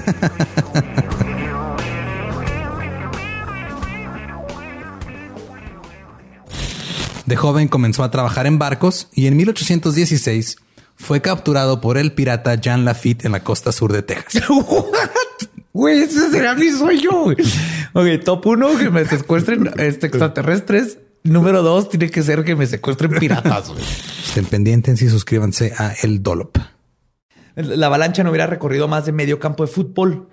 Y eso entonces no explica cómo encontraron cuerpos a 1500 metros de distancia del campamento. Además, por la distancia a la carpa de donde se pudo haber formado una avalancha, este, no hubieran tenido más de 10 segundos para salir de la carpa. Y no hubieran recorrido tanto distancia. Claro, y no hubieran tenido tiempo de cortar la No, carpa, eh. de amarrarse suéteres en los pies, de todo esto. Es que son distancias así muy separadas, ¿no? O sea, ya no hay- Sí. ya no existe nada, así que No, no, era todo blanco. Estaba la carpa y si hubiera habido una avalancha... eh, todos al mismo lado. ¿no? Recorre medio campo de foot y luego cómo terminan un kilómetro y medio para el otro lado, la mayoría de ellos. Además de que no se registró ninguna avalancha ese día. Y de hecho, no se ha registrado una avalancha en ese lugar desde a ese año hasta hoy. O sea, nunca han habido avalanchas ahí. güey. Ahorita en este preciso momento está pasando. Y lo peor de todo es que aunque hubiera habido una avalancha, o más bien no lo peor, pero lo que hubiera, lo que tumba toda esta teoría es porque la carpa seguía en pie. Sí. Ajá, sí, man. Entonces la carpa Yo me iba a ir más por el lado de una avalancha no te corta la lengua, pero creo que lo de la carpa también es muy válido. O la comida, güey, no, Tienes toda estaba servida, Sí, la güey. La comida comida, estaba Sí. servida. O sea, sí. está la, si ven las fotos, estaba la carpa y nomás como que el lado derecho estaba poquito tumbado. La, la- la formaron con esquís. Un lado estaba poquito tumbado. Fuera de eso estaba perfectamente bien puesta, erecta y con sus platitos y su mandolín. Erecta. Con todo y el frío estaba bien erecta, Bien güey. Eso es. Pues es que las carpas están hechas de pezones. de pezón. No sé por qué le han hecho Bien de- erizados, va, bien erizados. Casas de pezones, no las avientas y... se- Una lamidilla y Sí, sí, tenemos doctores ahí que vean si el pezón sigue moviéndose después de, de muerto. De castrado. Ajá. Castrado. Pues ¿Te castran el pezón? Sí, sí, vi Porque esto. lo podrías donar, o sea, podrías vender Hasta ahorita ya van, ya van tres sonidos diferentes que hace el pezón. Primero fue y luego fue whoop y luego fue. Entonces, primero que nos confirme. Sí, así despierta. así. ¡It's a me, pezón! y- Cinco nombres de pitufos.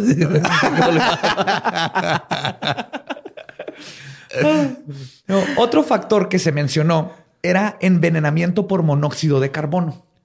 Por la estufa. Sí, pero rápidamente se descartó esa idea porque los montañistas ni siquiera armaron su estufa esa noche. Ok. Finalmente se habla de que habían consumido drogas o alcohol. ¿Y? Pero, ajá, o sea, eh, eh, me da risa porque siempre que opinan esto de que es que tomaron los hongos y bla, bla, y ese, esto es gente que nunca ha probado ninguna droga en su vida y que cree que las drogas te hacen comportarte como un imbécil y salir a menos 30 descalzo. Tal vez si te metiste crack por seis días con tachas y no has comido, tal vez. Salvia, hagas ¿no? Sales de baño, güey, en Florida. Bueno, Ajá. Pero no, estos vatos Esos güeyes estaban cabrones, ¿no? iban a hacer todas estas cosas. Obviamente. es de un cuidaban. gallito y ya, güey, ¿no? Sí, Acá. mucho. Y de todas por sus diarios no eran, este, tal Grifos. vez no cuando iban al bosque. A veces en el- la mota en esos tiempos, obviamente, eran, eran está en sus hongos, pero aquí no, porque sí toman en serio. Sabían que era algo, di- era peligroso lo que estaban haciendo. Eran deportistas, güey. Eran ¿no? deportistas. Sí, digo, llegar al nivel 2 ya, o sea, ya quedó claro que no es fácil y obviamente no vas a estar. O sea, si llegaste a ese nivel es porque sabes que no puedes estar pendejeando mientras estás escalando. güey. Eran no, grifos, güey, eran grifos, no es- nada más. no eran vatos que Ajá. iban a, a- que, que se pusieron bien pedos antes del campeón de la del intramuros de la colonia, güey. Sí, Eh, se podía- podían morirse, que obviamente es lo que les pasó. Que andan caguameando, güey. andan caguameando antes del partido ña- llanero, ¿no? Claro, güey. Sí. Antes sí, después. Entonces no consumían drogas y el único alcohol que llevaban era medicinal. Y sabemos. Oye, todo el alcohol es medicina. Ah, claro. Oh, no, no, te amo ahora sí en este momento. Y sabemos que no se lo tomaron porque el rescatista Stepan Kurikov, ¿se acuerdan? El Sí. cincuentero con su perrita, güey. perro. Él sí se lo tomó. Él se lo tomó. Ay, perdón por aplaudir. güey. No, pero es que sí, güey. Es que había- este, güey. Sí, güey, agarró, el- pues se lo encontró y pues tuvieron, duraron semanas en el frío y todo. Sí. O sea, me va a echar mi pistito, Llega güey. así de "Hmm, un cuerpo. ¿Se van a tomar eso? y se lo- eso lo encontraron en la carpa. También había toda una teoría de que fue un ataque del ejército y por- porque les faltaban chocolates. Entonces, que quién chingados se robó los chocolates. What?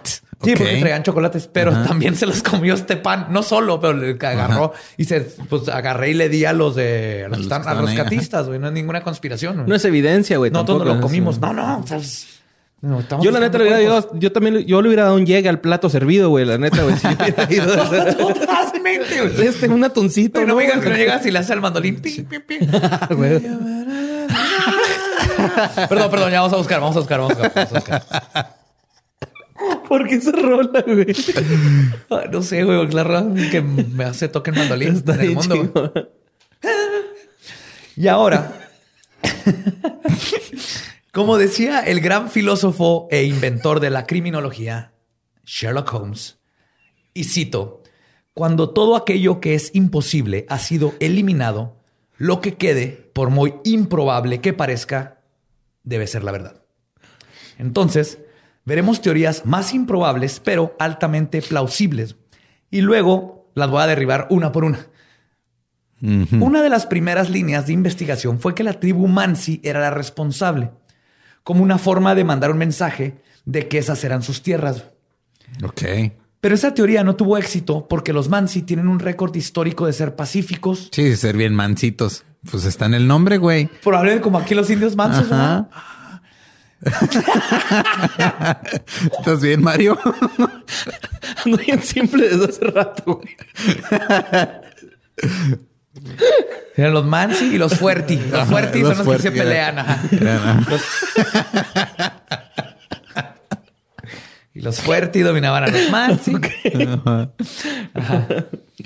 Entonces, lo, que los Mansis, el- perdón, no era para nada, históricamente tienen un récord de ser pacíficos, no está en su naturaleza.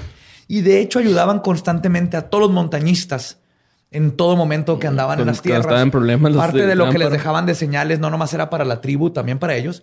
E incluso ayudaron en la búsqueda. Fueron los primeros. El primero que llegó a ayudar en la búsqueda era un, era un Mansi. Otra idea que se entretiene es que fueron vientos catastróficos. Pero de nuevo, si habían vientos tan fuertes como para aventar a personas a kilómetros de distancia, Sí, asustar. ¿por qué no se ¿Por qué cayó la sales? carpa? ¿Cómo No, es que ¿por la carpa sales? quedó intacta? Ajá. ¿Por qué te sales? ¿Cómo es posible que dos de las víctimas tenían puestos sus gorros? No se acuerdan, Ajá. pero dos traían puestos guantes. si Ah, te mandó a la chingada un aire, Se no te, quedas sale, con el gorro. ajá. La teoría que más ha sobrevivido al escrutinio a través de los años es la que une a la luz que se vio junto con la radiación que se encontró. Esa es con la que yo me quedé cuando Ajá. leí sobre esto hace años. haciendo que varias personas afirmen que se trató o de un ovni o de una prueba nuclear soviética, las cuales dos tendrían sentido en este panorama. Lo que en esos años era algo común en plena Guerra Fría, el estar probando este, bombas, ¿no? Probar armas en el frío por eso de la Guerra Fría. Y luego se inventó el microondas y se acabó la Guerra Fría. Así es. ¿No probaste de ese, Borre? No, o sea, está bonito. Sí lo probé. Gracias, güey. Se me hizo tiernito. Los güey. amigos, me No. puedes decir. No, está verga, tiernito. pues, No, la estuvo de la verga, estuvo tiernito. Ah, El problema con la idea de que pudo haber sido un misil es que la base militar más cercana donde se hicieron estas pruebas se encuentra a 2.000 kilómetros del paso Dyatlov. Y un misil M100, los usados en ese tiempo y que están Sí, no experimentando, tienen tanto alcance. pueden viajar solo 160 kilómetros. Lo que hace imposible que el objeto descrito como que, y cito, iba a colindar con la Tierra, fuera un misil. Fíjate el tamaño de que vieron esta luz que el neta, el pueblo entero, la gente dijo, esto nos va a partir la madre a todos. Y sobre la orbe de luz, se confirmó que sí fue vista por numerosos testigos. Pero el excursionista Georgi Atamanki había dicho originalmente a los investigadores que había visto la orbe durante la primera semana de febrero. Pero su compañero en el mismo viaje, Vladislav Karelin, luego confirmó que la fecha fue más tarde, más como el 17 de febrero. Y esto coincide con los testigos del pueblo de Ivdel que informaron haber visto luces en el cielo ese mismo día. Entonces, sí estuvo la esfera de luz, pero no coincide con el día, con la madrugada de que estos, que los de Dyatlov salieron corriendo. Sí, que de fue la el carpa. primero de febrero. Sí, entonces ahorita, hasta ahorita. Dos que- semanas después. que fue la luz. No sabemos si fue un ovni así o pudo haber sido porque el- mi teoría es que porque es la masa más grande en la Tierra, este, que les tocan un chorro de impactos de meteoritos, pero en Rusia es muy común impactos enormes de meteoritos. Sí, de hecho, sí, luego videos, güey. Ajá, Están. hay muchos videos ahorita porque, bueno, en Rusia hay un chingo de fraude de aseguranzas, lo que, que se, se resulta en mucha gente trae cámaras Cámara. en sus carros. Para que no se te Lo que resulta en, que hay un chingo de, de videos en YouTube de, de meteoritos cayendo en Rusia captados bien, por las cámaras de los carros. Y también aviones, ¿no, güey? Así va volando bien baguito, güey. Sí, Tanques de ah. guerra saliendo así. de- Rusia No se lo es digan otro rusos. chingón, es otro Vámonos a. Rusia. ¿Qué está haciendo aquí, güey?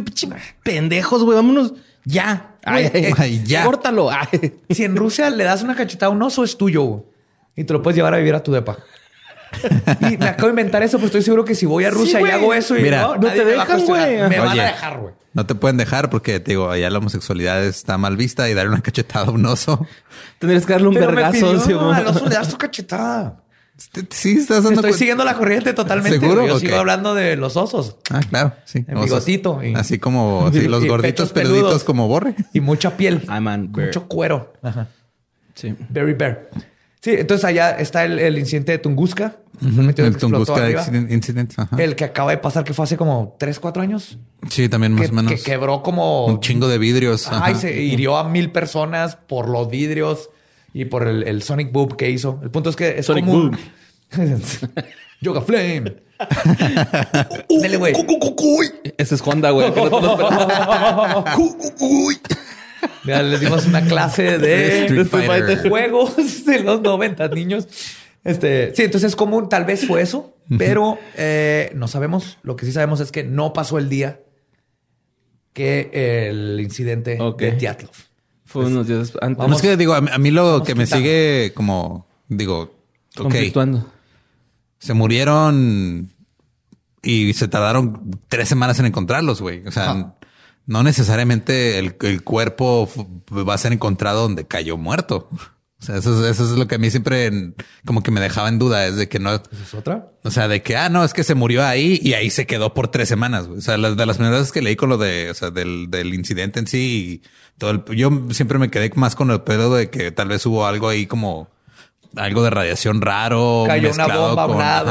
ajá. ¿O Pero si sigue estos- siendo de, o sea, sí, güey, o sea, te caíste muerto ahí y, y tal vez no te quedaste tres semanas ahí, sobre todo con esas condiciones Pero de ahora, la, intemperie. la bomba y eso no explica las ramas del árbol rotas, eh, los pedazos Ese de mí es el pedo, güey. Neta, eso es lo que menos me explico, güey, de este caso, güey. Las ramas del árbol a mitad de árbol arriba, güey, ¿no? Es así como que, ¿por qué, güey? Y la chava... ¿Por qué ah, tan alto, güey?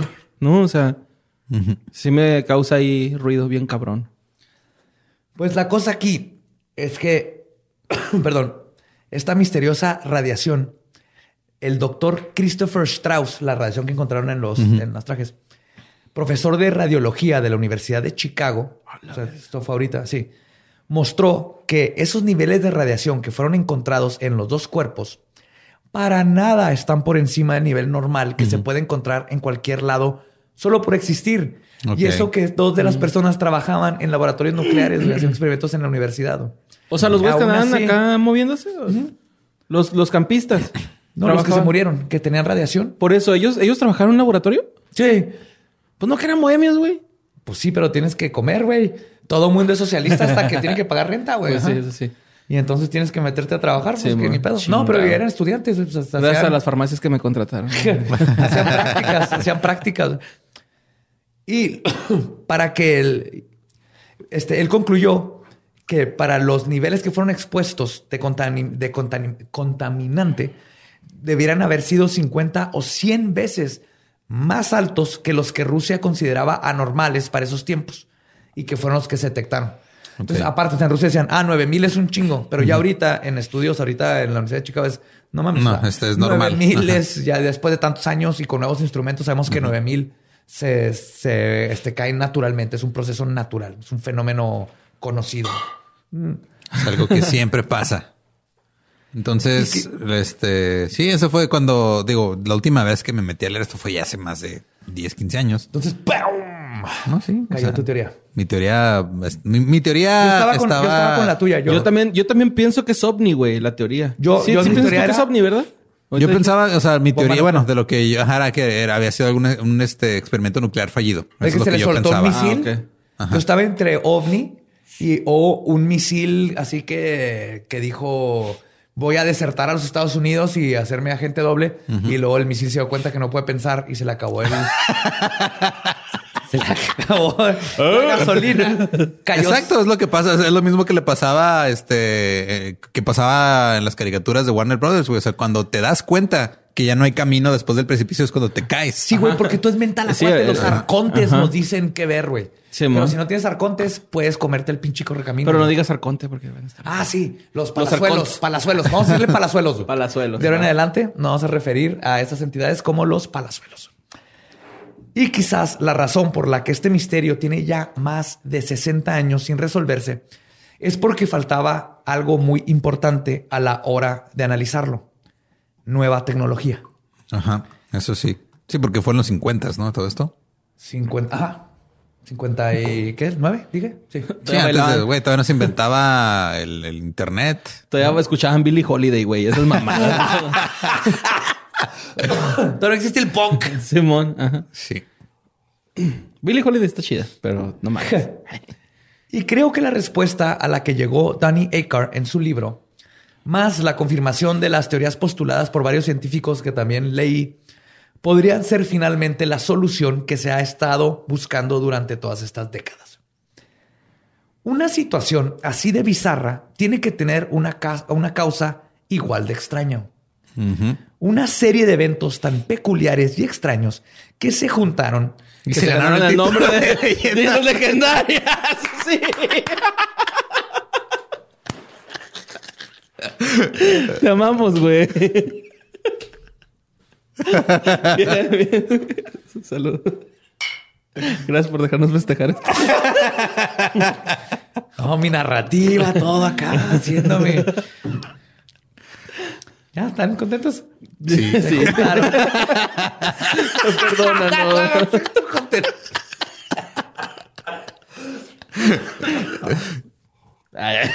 Ah, güey. y que no solo crearon la tormenta perfecta para causar la muerte de nueve alpinistas experimentados, sino que logró dejar a todos rascándose la cabeza de que pudo haber sido la causa. Y este evento tan peculiar se llama la calle de vórtices de von Karman. Ok. Trataré de explicar el fenómeno sin meterme tanto en él, pero en resumen, y cito, los vórtices de von Karman, también conocidos como torbellinos de von Karman, es un patrón que se repite de vórtices en remolinos causados por la separación no estacionaria de la capa de fluido al pasar sobre cuerpos sumergidos. Ahorita les voy a explicar. Estos vórtices o torbellinos repetitivos son los responsables de fenómenos tales como el sonido por vibración de líneas telefónicas o líneas eléctricas suspendidas y la vibración de la antena de un automóvil a ciertas velocidades. No sé si han oído de repente en el carro a cierta velocidad y cuando la está bien empieza a ir como... Estos son estos vórtices.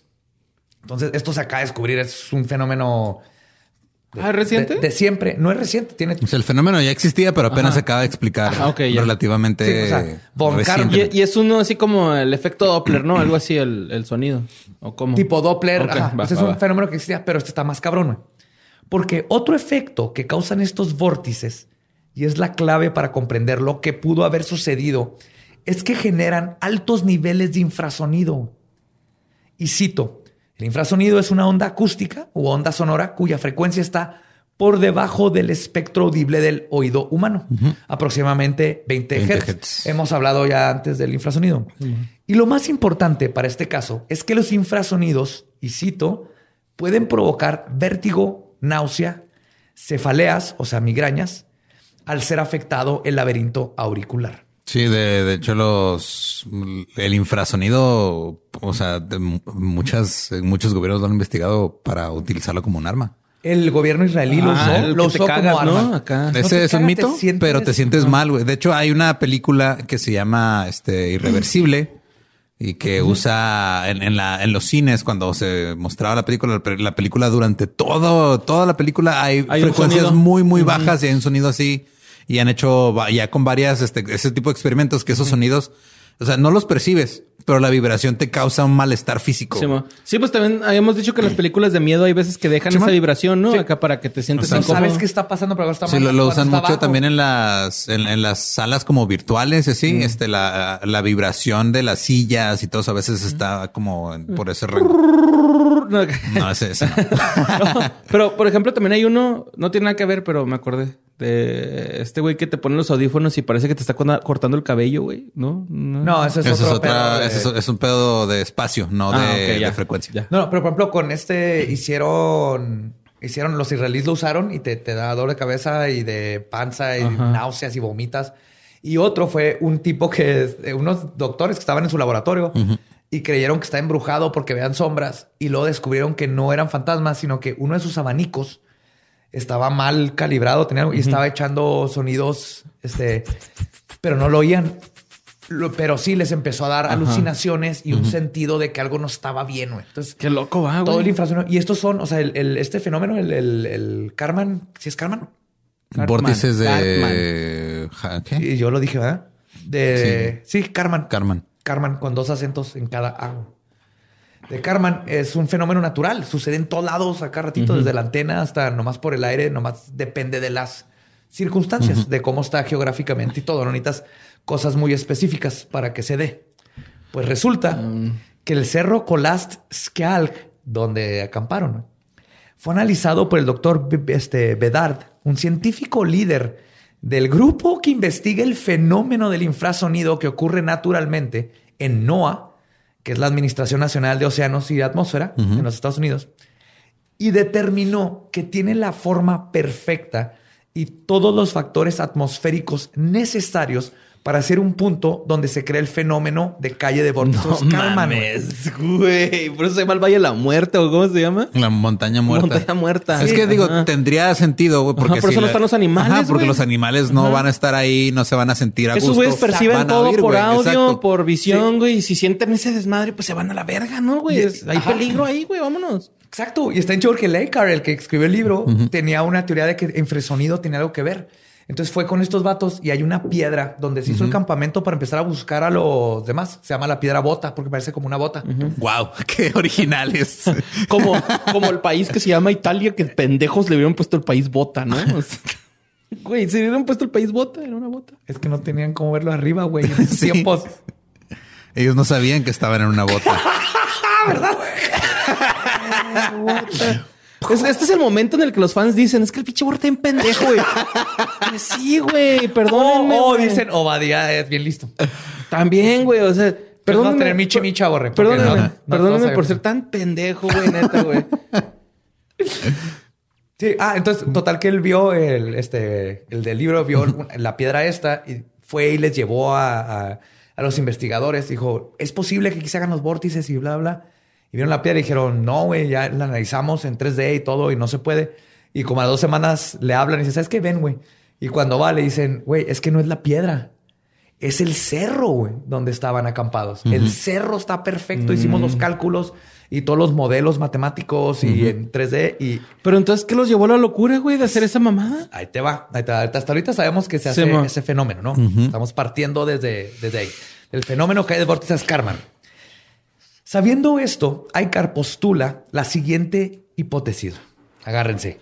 Agarren sus, sus plumitas y empiezan a apuntar. Los nueve alpinistas estaban a punto de concluir su día. Estaban quitándose la ropa húmeda, cambiándose para ponerse su ropa de dormir y preparándose para continuar su expedición a primera hora.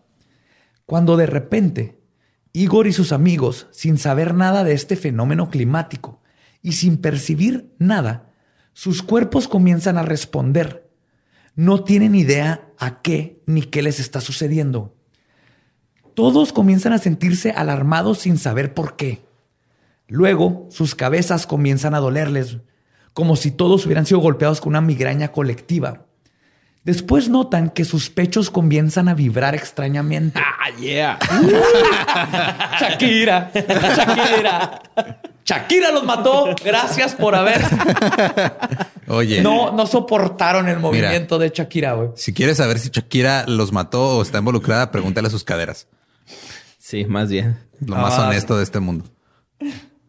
Entonces empieza a vibrar el pecho. Imagínate nomás esta, esta situación, güey. Estás en medio de la nada con un frío y de repente te, te empieza a doler la cabeza, náuseas, paranoia, el- el- la cabeza te está explotando, tu, está vibrando tu pecho.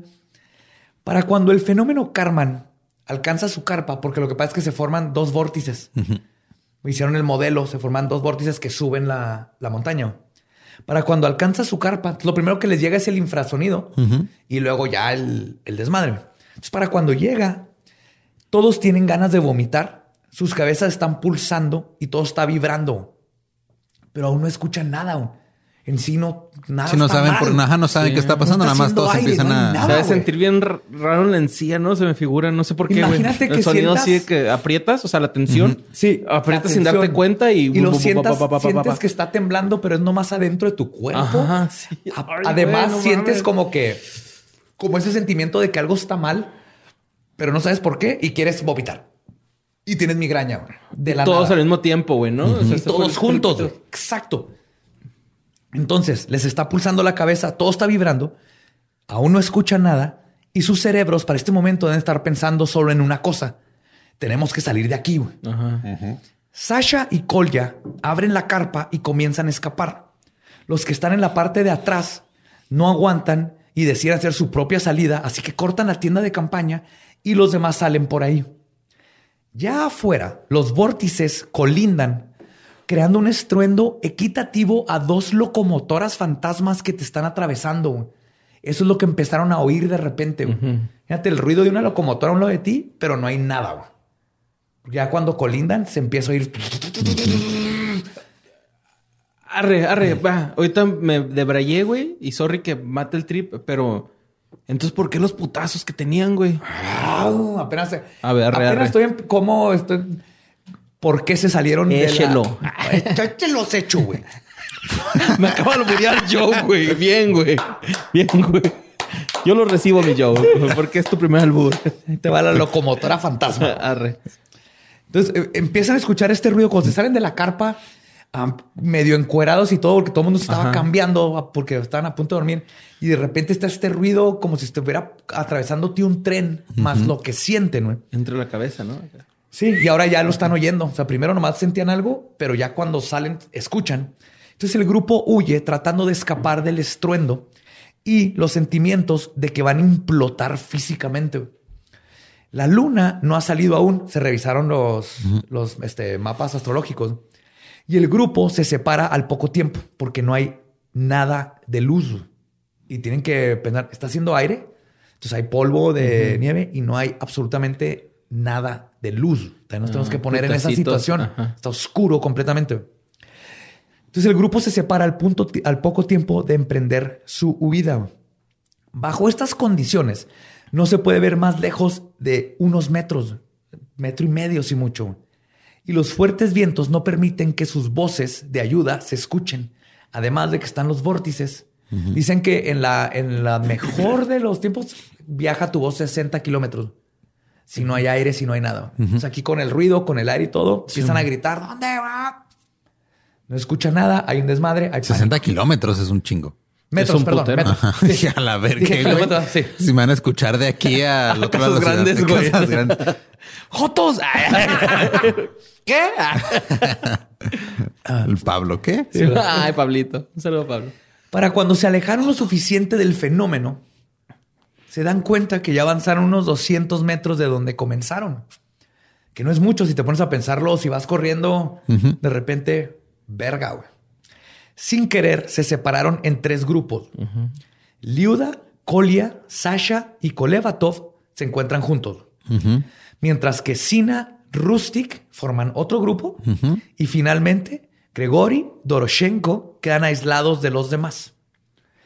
Grigori y Doroshenko caminan hacia el sur rumbo al bosque, de lo que los lleva a atravesar el río congelado Losva, el que tú mencionaste ahorita. Oye, ¿quién Kiss Joe? Este, este pedo estás diciendo que es reciente, ¿va, güey? El, el del Sí. efecto este. Ok. No, el efecto existe, es, natu- es un efecto Bueno, ajá, natural, pero, o sea, La es- explicación. es- la Ajá. explicación, la es, reci- explicación es reciente. y los modelos para pre- este, poder predecir dónde y cómo y Ajá. la fuerza que tienen se forman. ¿Y, y han ido a ver qué nuevos. pedo o algo así? Sí, sí, sí. Ah, este, arre, este libro es de hace dos años, dos, tres años. Arre, arre, arre. Y el investigador que te cuento le- hizo toda la investigación y por eso obviamente no se pudo haber sabido esto antes. Y lo Sorry que les por estoy contando, no, no, no. y lo que les estoy contando ahorita es la posible explicación de qué pasó, tomando en cuenta este fenómeno más toda la evidencia.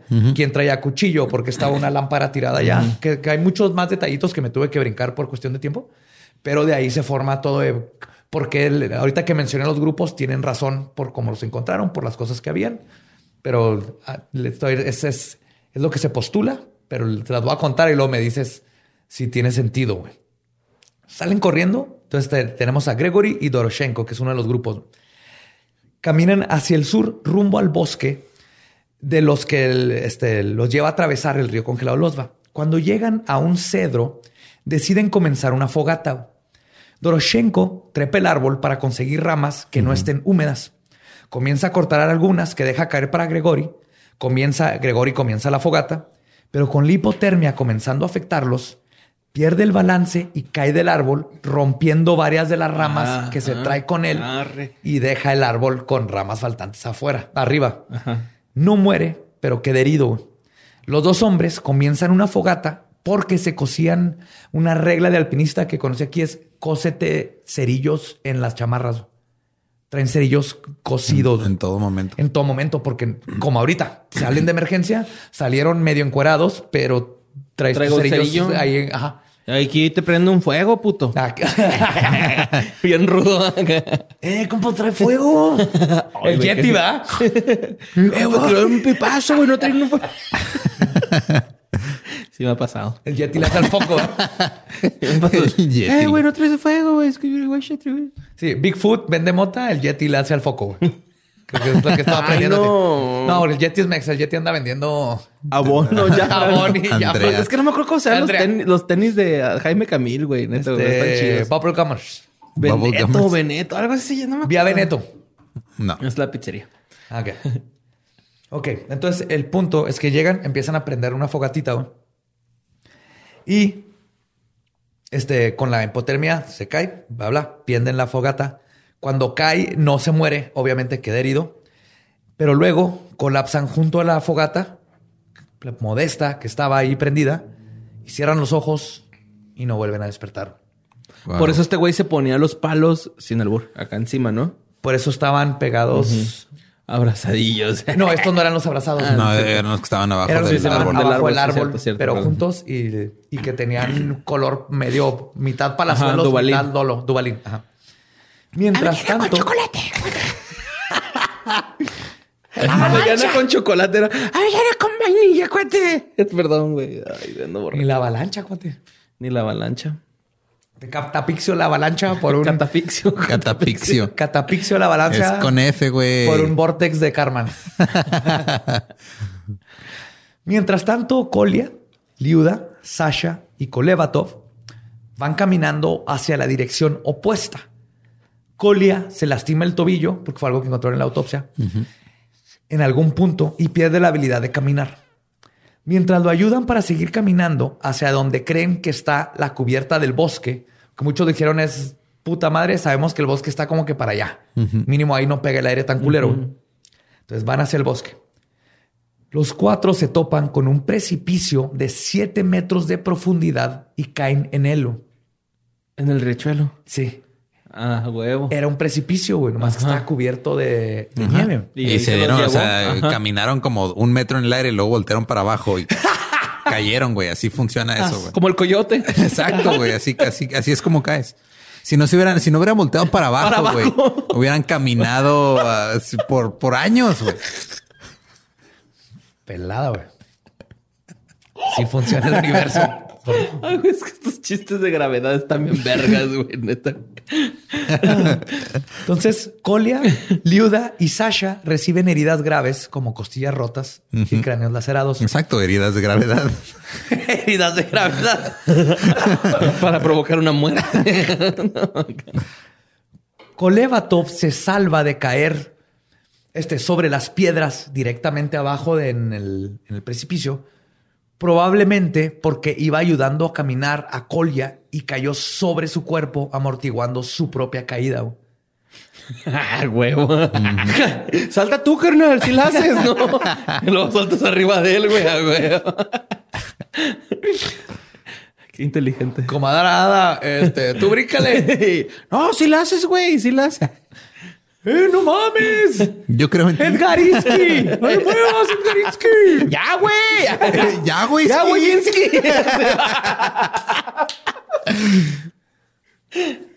Pinche pendejo idiota capitalista. Pinche pendejo idiota capitalista.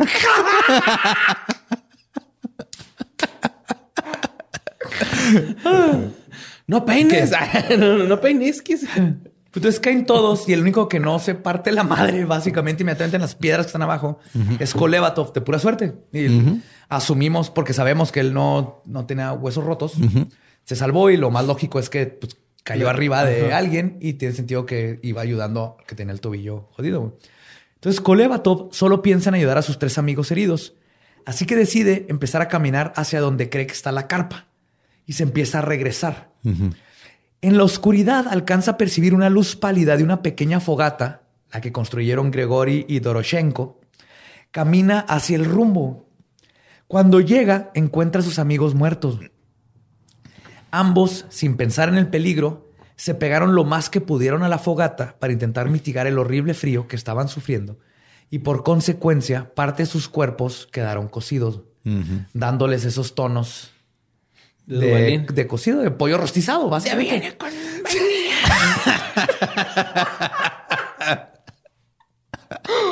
Ay, güey. Te, te pegaste mucho a la fogata, cuate.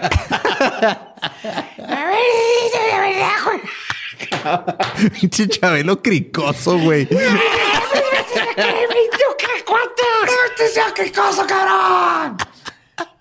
¡Te mando una avalancha, culero! Y muebles, Es la tron- muebles vez- troncoso, muebles cricoso. Primera vez que trato de imitar a Chabelo en mi vida. Yo también, güey. Yo creo que no fue tan mal. Ahí, ahí me caguen. Ya me va a dar cuenta en los comentarios. Ay. Esa Pero- imitación sonó como si Chabelo hubiera poseído a Chucky, güey. Pero eso explicaría el tono de la piel. Sí, porque Estos estaban más quemaditos. Sí, pues se acercaron, obviamente, se murieron. Por eso la fogata nomás duró poquito. No fue porque no la siguieron prendiendo, sino fue porque el, pues hay poquito calor Sí, y te acercas y te, se murieron. Sí, se calentó que- una parte más que la otra. de hecho, ¿no? algo que pudieron haber hecho es, es quemar el árbol. Acercarlo y empezar a quemar un árbol, pero... es que es cierto, güey. Por eso lo empezaron estar- a quemar. Pero imagínate estar ya en esos, estás en las últimas, güey. Hay cierto poquito calor, fue así de que. Pinche fogatón. Eh, compa, sí, arrímame esto, agárrate la mano, güey, y te amo, cabrón. Abrázame. Qué rico está este pedo, ajá. Y, y de repente. Yo no acá. Pero no hacer más. Daniela, méame, por favor. Sí, fue un mensaje, Daniela. Méame ya, por favor. Pues sin nada más que hacer por sus amigos que acaba de encontrar, Kolevatov corta parte de la ropa de sus amigos que aún están calientes y secas y agarra a sus amigos y los acomoda uno junto al otro de la forma más respetuosa que puede y luego se regresa a auxiliar a los demás. Eso explica por qué les faltaban pedazos, de de ropa ropa. interior. Exacto. Llegando con los demás, usa parte del suéter que cortó para tapar uno de los pies De de, los pies. Ludia. Ajá, el que le amarró el pie. Sí, pero no es suficiente. Sus heridas la hacen perder el conocimiento y fallece. Kolia no sobrevive a las heridas de su cabeza y la hipotermia. Solo Sasha queda vivo. Kolevatov toma a su amigo y lo levanta intentando llevar a ambos a un lugar donde puedan cubrirse el frío. Pero demasiado tiempo ha transcurrido. La hipotermia ha ganado. Los dos amigos caen al suelo, se abrazan en su último intento de soportar el frío. Los dos cierran los ojos y se despiden en un sueño eterno. Placentero. Yo Con un besito. Güey. No, yo, tranquilo. No, güey. me quebró de nuevo. Está en culero, güey. No, güey, no llores, mamón. Todo va a estar bien. Aquí no nieva tanto, mamón.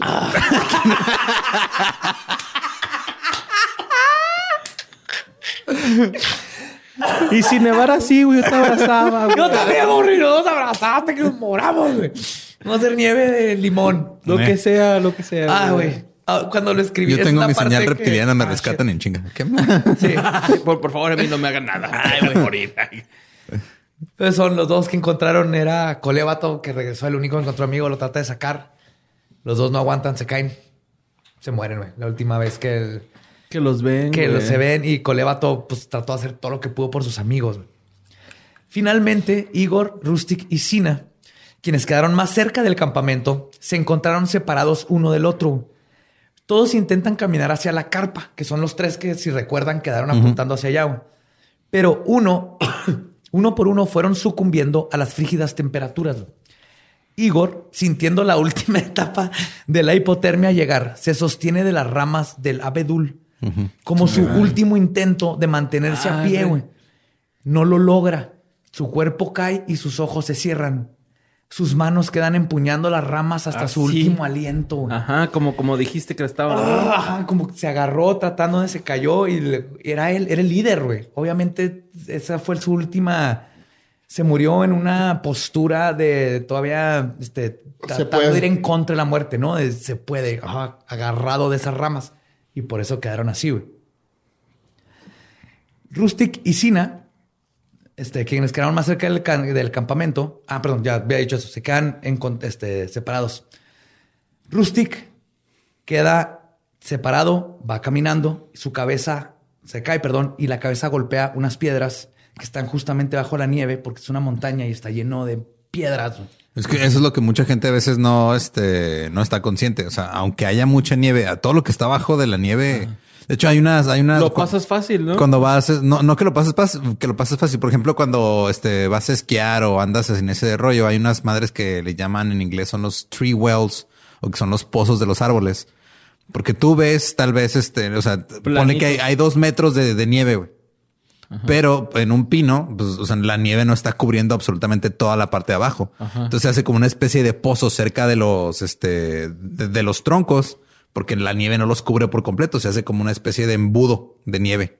Les llaman tree wells, que son los pozos que si estás en este, en lugares muy, muy altos, al pasar por ahí esquiando, te puedes caer, güey. Te puedes y quedar. hundir, ¿no? Te hundes. Sí, o sea, porque son, sí. porque estamos hablando de, de- Es como un bache. Ah, Es como un bache de nieve entre de dos o tres metros de altura, güey. Un bache que está tapado con algodón, güey. Ándale, Ajá, así, ándale. te, así te Ajá, caes para eso. abajo. Si Ajá. te caes, el Pues algodón no va a ser ni madre, nomás está ahí para ching- para que no veas lo Para que se te ponche la llanta, ¿no? Entonces, ajá, lo que no comprende aquí la gente es la montaña es, es pura puta piedra. Más allá, no hay, no hay, ahí sí no es como que es una montaña que de repente nieva. Como Por eso los ¿no? vergazotes que se dieron estos güeyes. Sí, todo ¿no? es piedra cubierta de nieve. Entonces, y es nieve que el pone, aunque tenga un pie de, de espesor, si tú te 30 caes, ajá, 20 centímetros, si tú te caes el inconsciente, vas a dar directo una A piedra. una güey. piedra. Te va a partir la madre. güey. Y más si te caes a un precipicio de 7 metros, imagínate, así vas a terminar con heridas de que parecen que chocaste en un carro. Pues Rusty cae y su cabeza golpea las piedras que están justo debajo de la nieve y se fractura el cráneo. Sina cae y se rompe la nariz. Ay, pero esto, Rusty se cae, ya no aguantó, se le- es el que cae arriba de su propia pierna. Entonces cae arriba de su propia pierna porque ya fueron los últimos dos pasos que alcanzó a dar. Finalmente Sina cae y se rompe la nariz. Aún así, sigue arrastrándose hasta que finalmente sus músculos se Ya no congelan para más. y mueren. Y todo lo de la lengua y todo eso fue un proceso natural de microbios porque pasaron tres semanas donde Pinche la lengua güey, estaba... Pensé que iba a sacar una explicación así bien paranormal, güey. No, güey. Y, es fue una esto. explicación súper... Y fue algo Científica. que fue este, este bonito feo. Ajá. Porque pierde la parte paranormal, pero al mismo tiempo tiene, tiene mucho sentido esto y que tenga, ah, tal vez esto es, y, y tiene, aunque no sea paranormal, es impresionante lo que tuvo que pasar, ¿no? Y más que nada ver a estos, el, todo lo que les pasó. Les dije que me iban a amar o odiar. Y yo a ustedes porque llegué a la conclusión. A mí me gusta esa conclusión, güey. Neta, güey. No hay más. Pues. Entonces Sina cae, se rompe la nariz, aún Ajá. así sigue arrastrándose y muere. Para cuando salió la luna a las 3 de la mañana, todos los integrantes del grupo que iban a cruzar el paso, ahora conocido como Dyatlov, estaban muertos. Y su último día sería recordado por décadas. Y si esta es la respuesta a la tragedia, lo que les acabo de contar, entonces diría yo que la conclusión de Ivanov de que la causa de muerte fue, y cito de nuevo, una fuerza imperiosa y desconocida, de cierta manera se redime después de tantos años, dijo, ya que en los tiempos de la investigación no se habían descubierto el misterioso mundo de los vórtices, mucho menos tenían nombres. Y puede ser que al fin se aclaró el misterio y esa fuerza imperiosa se llama Calle de Vórtices de Von Karman. Esa fue la historia de El Paso Diatlov. Mi yo. neta, güey. Es la... Güey, gracias por guardar esta historia para mí, güey. Neta, güey. O sea, yo sé que el pinche coronavirus te hizo hacer esto, güey, pero gracias, güey. No, la estaba preparando, nada más que ya me topé con el historia, libro de, Qué vergas de historia, Donnie. güey. Sí, ese, ese libro se lo recomiendo a todo mundo. güey. Neta, güey, esta historia está cabrona, güey. Es un pedo de... De amistad, Ah, de, no, no, está mames, de vergas, fenómenos. O sea, Era, era un grupo de personas que les tocó un momento donde que, what the fuck. Y de todas maneras, cuando ves y cómo lo explica y por la evidencia, es, todos le echaron ganas y siguieron siendo compatriotas hasta el final. Este, el, el- el tratar de ayudarse y todo. Y tiene sentido por cómo quedaron. Van a ver en los show notes los mapas. Tiene sentido que cómo agarró uno al otro y trató Sí, de salvarlo, pero los que ya estaban muertos pues, se Sí, murieron. y pues ya, no pasaba. El peor fue eso. Pasó Pinche, esto. y Stranger lo- Things se queda pendejo, güey, con esa historia, güey, neta, güey. Lo que tú quieras se queda pendejo, güey. Está muy buena Esto historia, sucedió güey. aquí. Sí, güey. Bueno, en el planeta Rusia. Tierra, me refiero. Aquí, pero muy lejos. En la vida real. Aquí, pero allá. En la vida real. En la vida, güey. Sí, en la güey, vida está real. cabrón, güey. Está muy cabrón, güey. Y sí, güey, a veces subestimamos esos pinches sonidos, ¿no? O sea, Es que sí, hay, que hay no muchos, hay muchísimos, o sea, es lo que yo siempre he pensado, bueno, no siempre, pero cuando me di cuenta de, güey, como seres humanos estamos súper limitados hacia lo que podemos percibir. güey.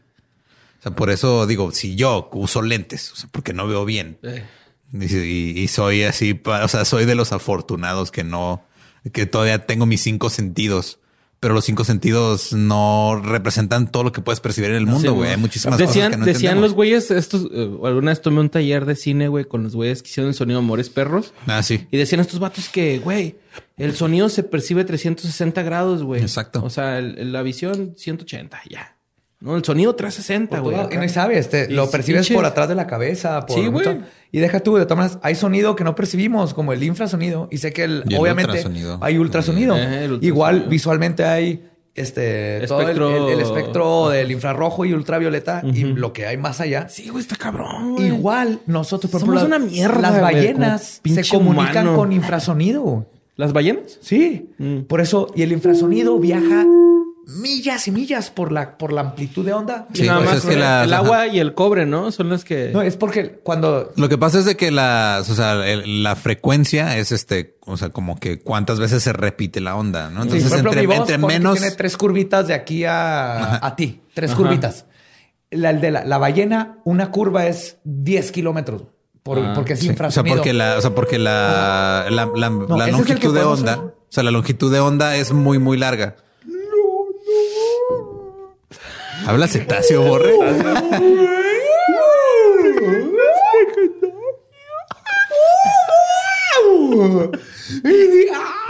Ya, güey, Gabe, güey. Pinches pendejos, güey. No, pero les va, esto es como yo creo que se escuchan. Esto es lo que, esta es primicia en el mundo. Esta es como yo creo que se escuchan las estrellas de mar.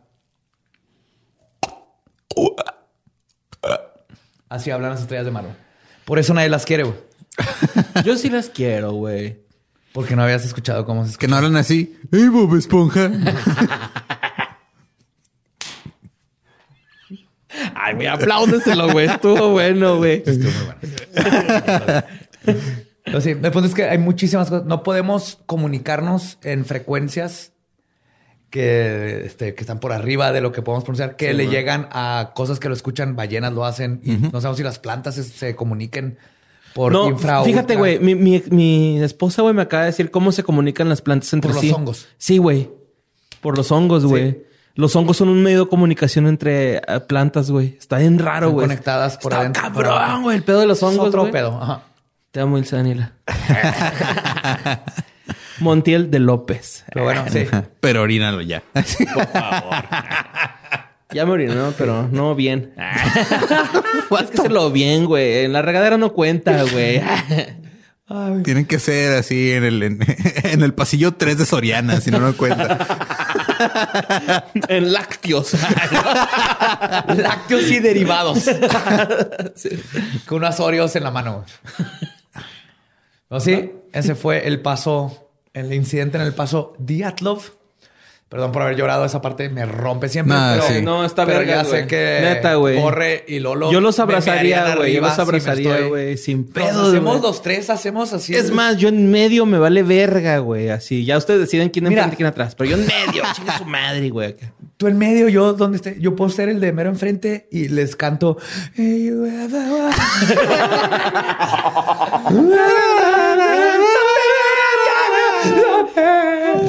en lo que nos morimos los tres juntos de hipotermia. Pero esa va a ser la última canción que nos va a llevar Estaría en vergas. al infinito y al cosmos. Con que no sea Wonderwall de los Oasis. nos vamos a hacer Con polvo de estrellas con, con este Gotti. polvo de estrellas con Ah. Qué feo. Pues Borre, cuéntanos qué estás haciendo, qué sigue, qué va hecha todos tus Pues nada, güey. Ay, ay. Pues nada, No, pues no, yo aquí, mira. No, nada, güey. Este, no es cierto. Sí estamos haciendo cosas. Estamos ahí con un podcast nuevo que se llama Que fue de ellos, güey. Ya está ahí el, el Instagram, ¿no? Y la página de Facebook. Facebook y, el Twitter. Twitter. La y preproducción. se, y ¿Has se estrena el 21 de abril. El 21 de abril, güey. Después del 420, carnal. Claro. Ese Es más fácil llama- acordarse después ¿Qué del fue de? 420. Que, güey, mucha gente me ha dicho, ojalá yo hable de teorías y conspiraciones. No, güey, no habla de eso, güey. Habla de güeyes que eh, conocíamos en tal época y no supimos ya nada después de ellos, güey. De eso, Eso, está habla. bien chido porque en los noventas, ah, eso y, y todavía dos miles a mediados era bien común, así de que, este, where are they now, ¿no? ¿Dónde Ajá. están ahora Sí, y todo eso? Y se sea. nos olvidó. Y ahora con el internet, que las celebridades nacen y se mueren en, En seis corto. meses. Ajá. Está padre saber ese pedazo. Sí, güey, pues ahí vamos a estar este mi compañero Luis Gerardo García, güey, Luis García, no el futbolista. Luisardo García. A un ganador de Emmy, güey, ¿no? Acá.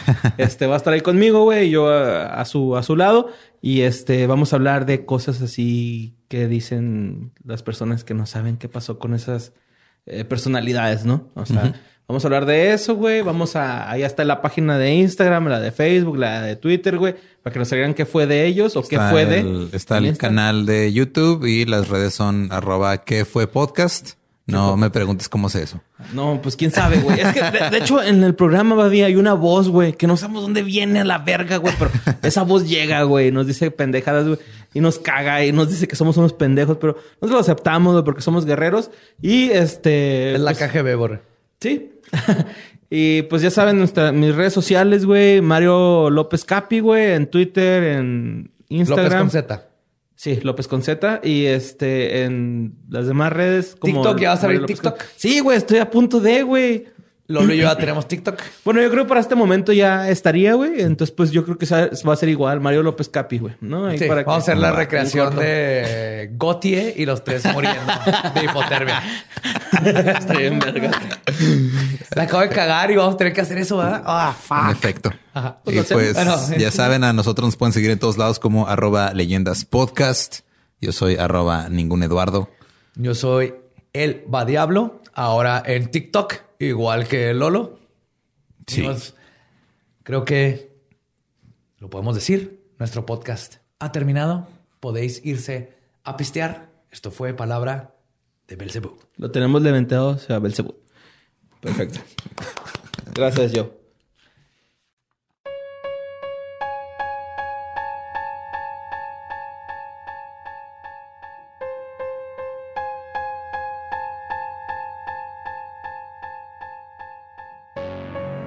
Ese fue el incidente del paso Diatlov.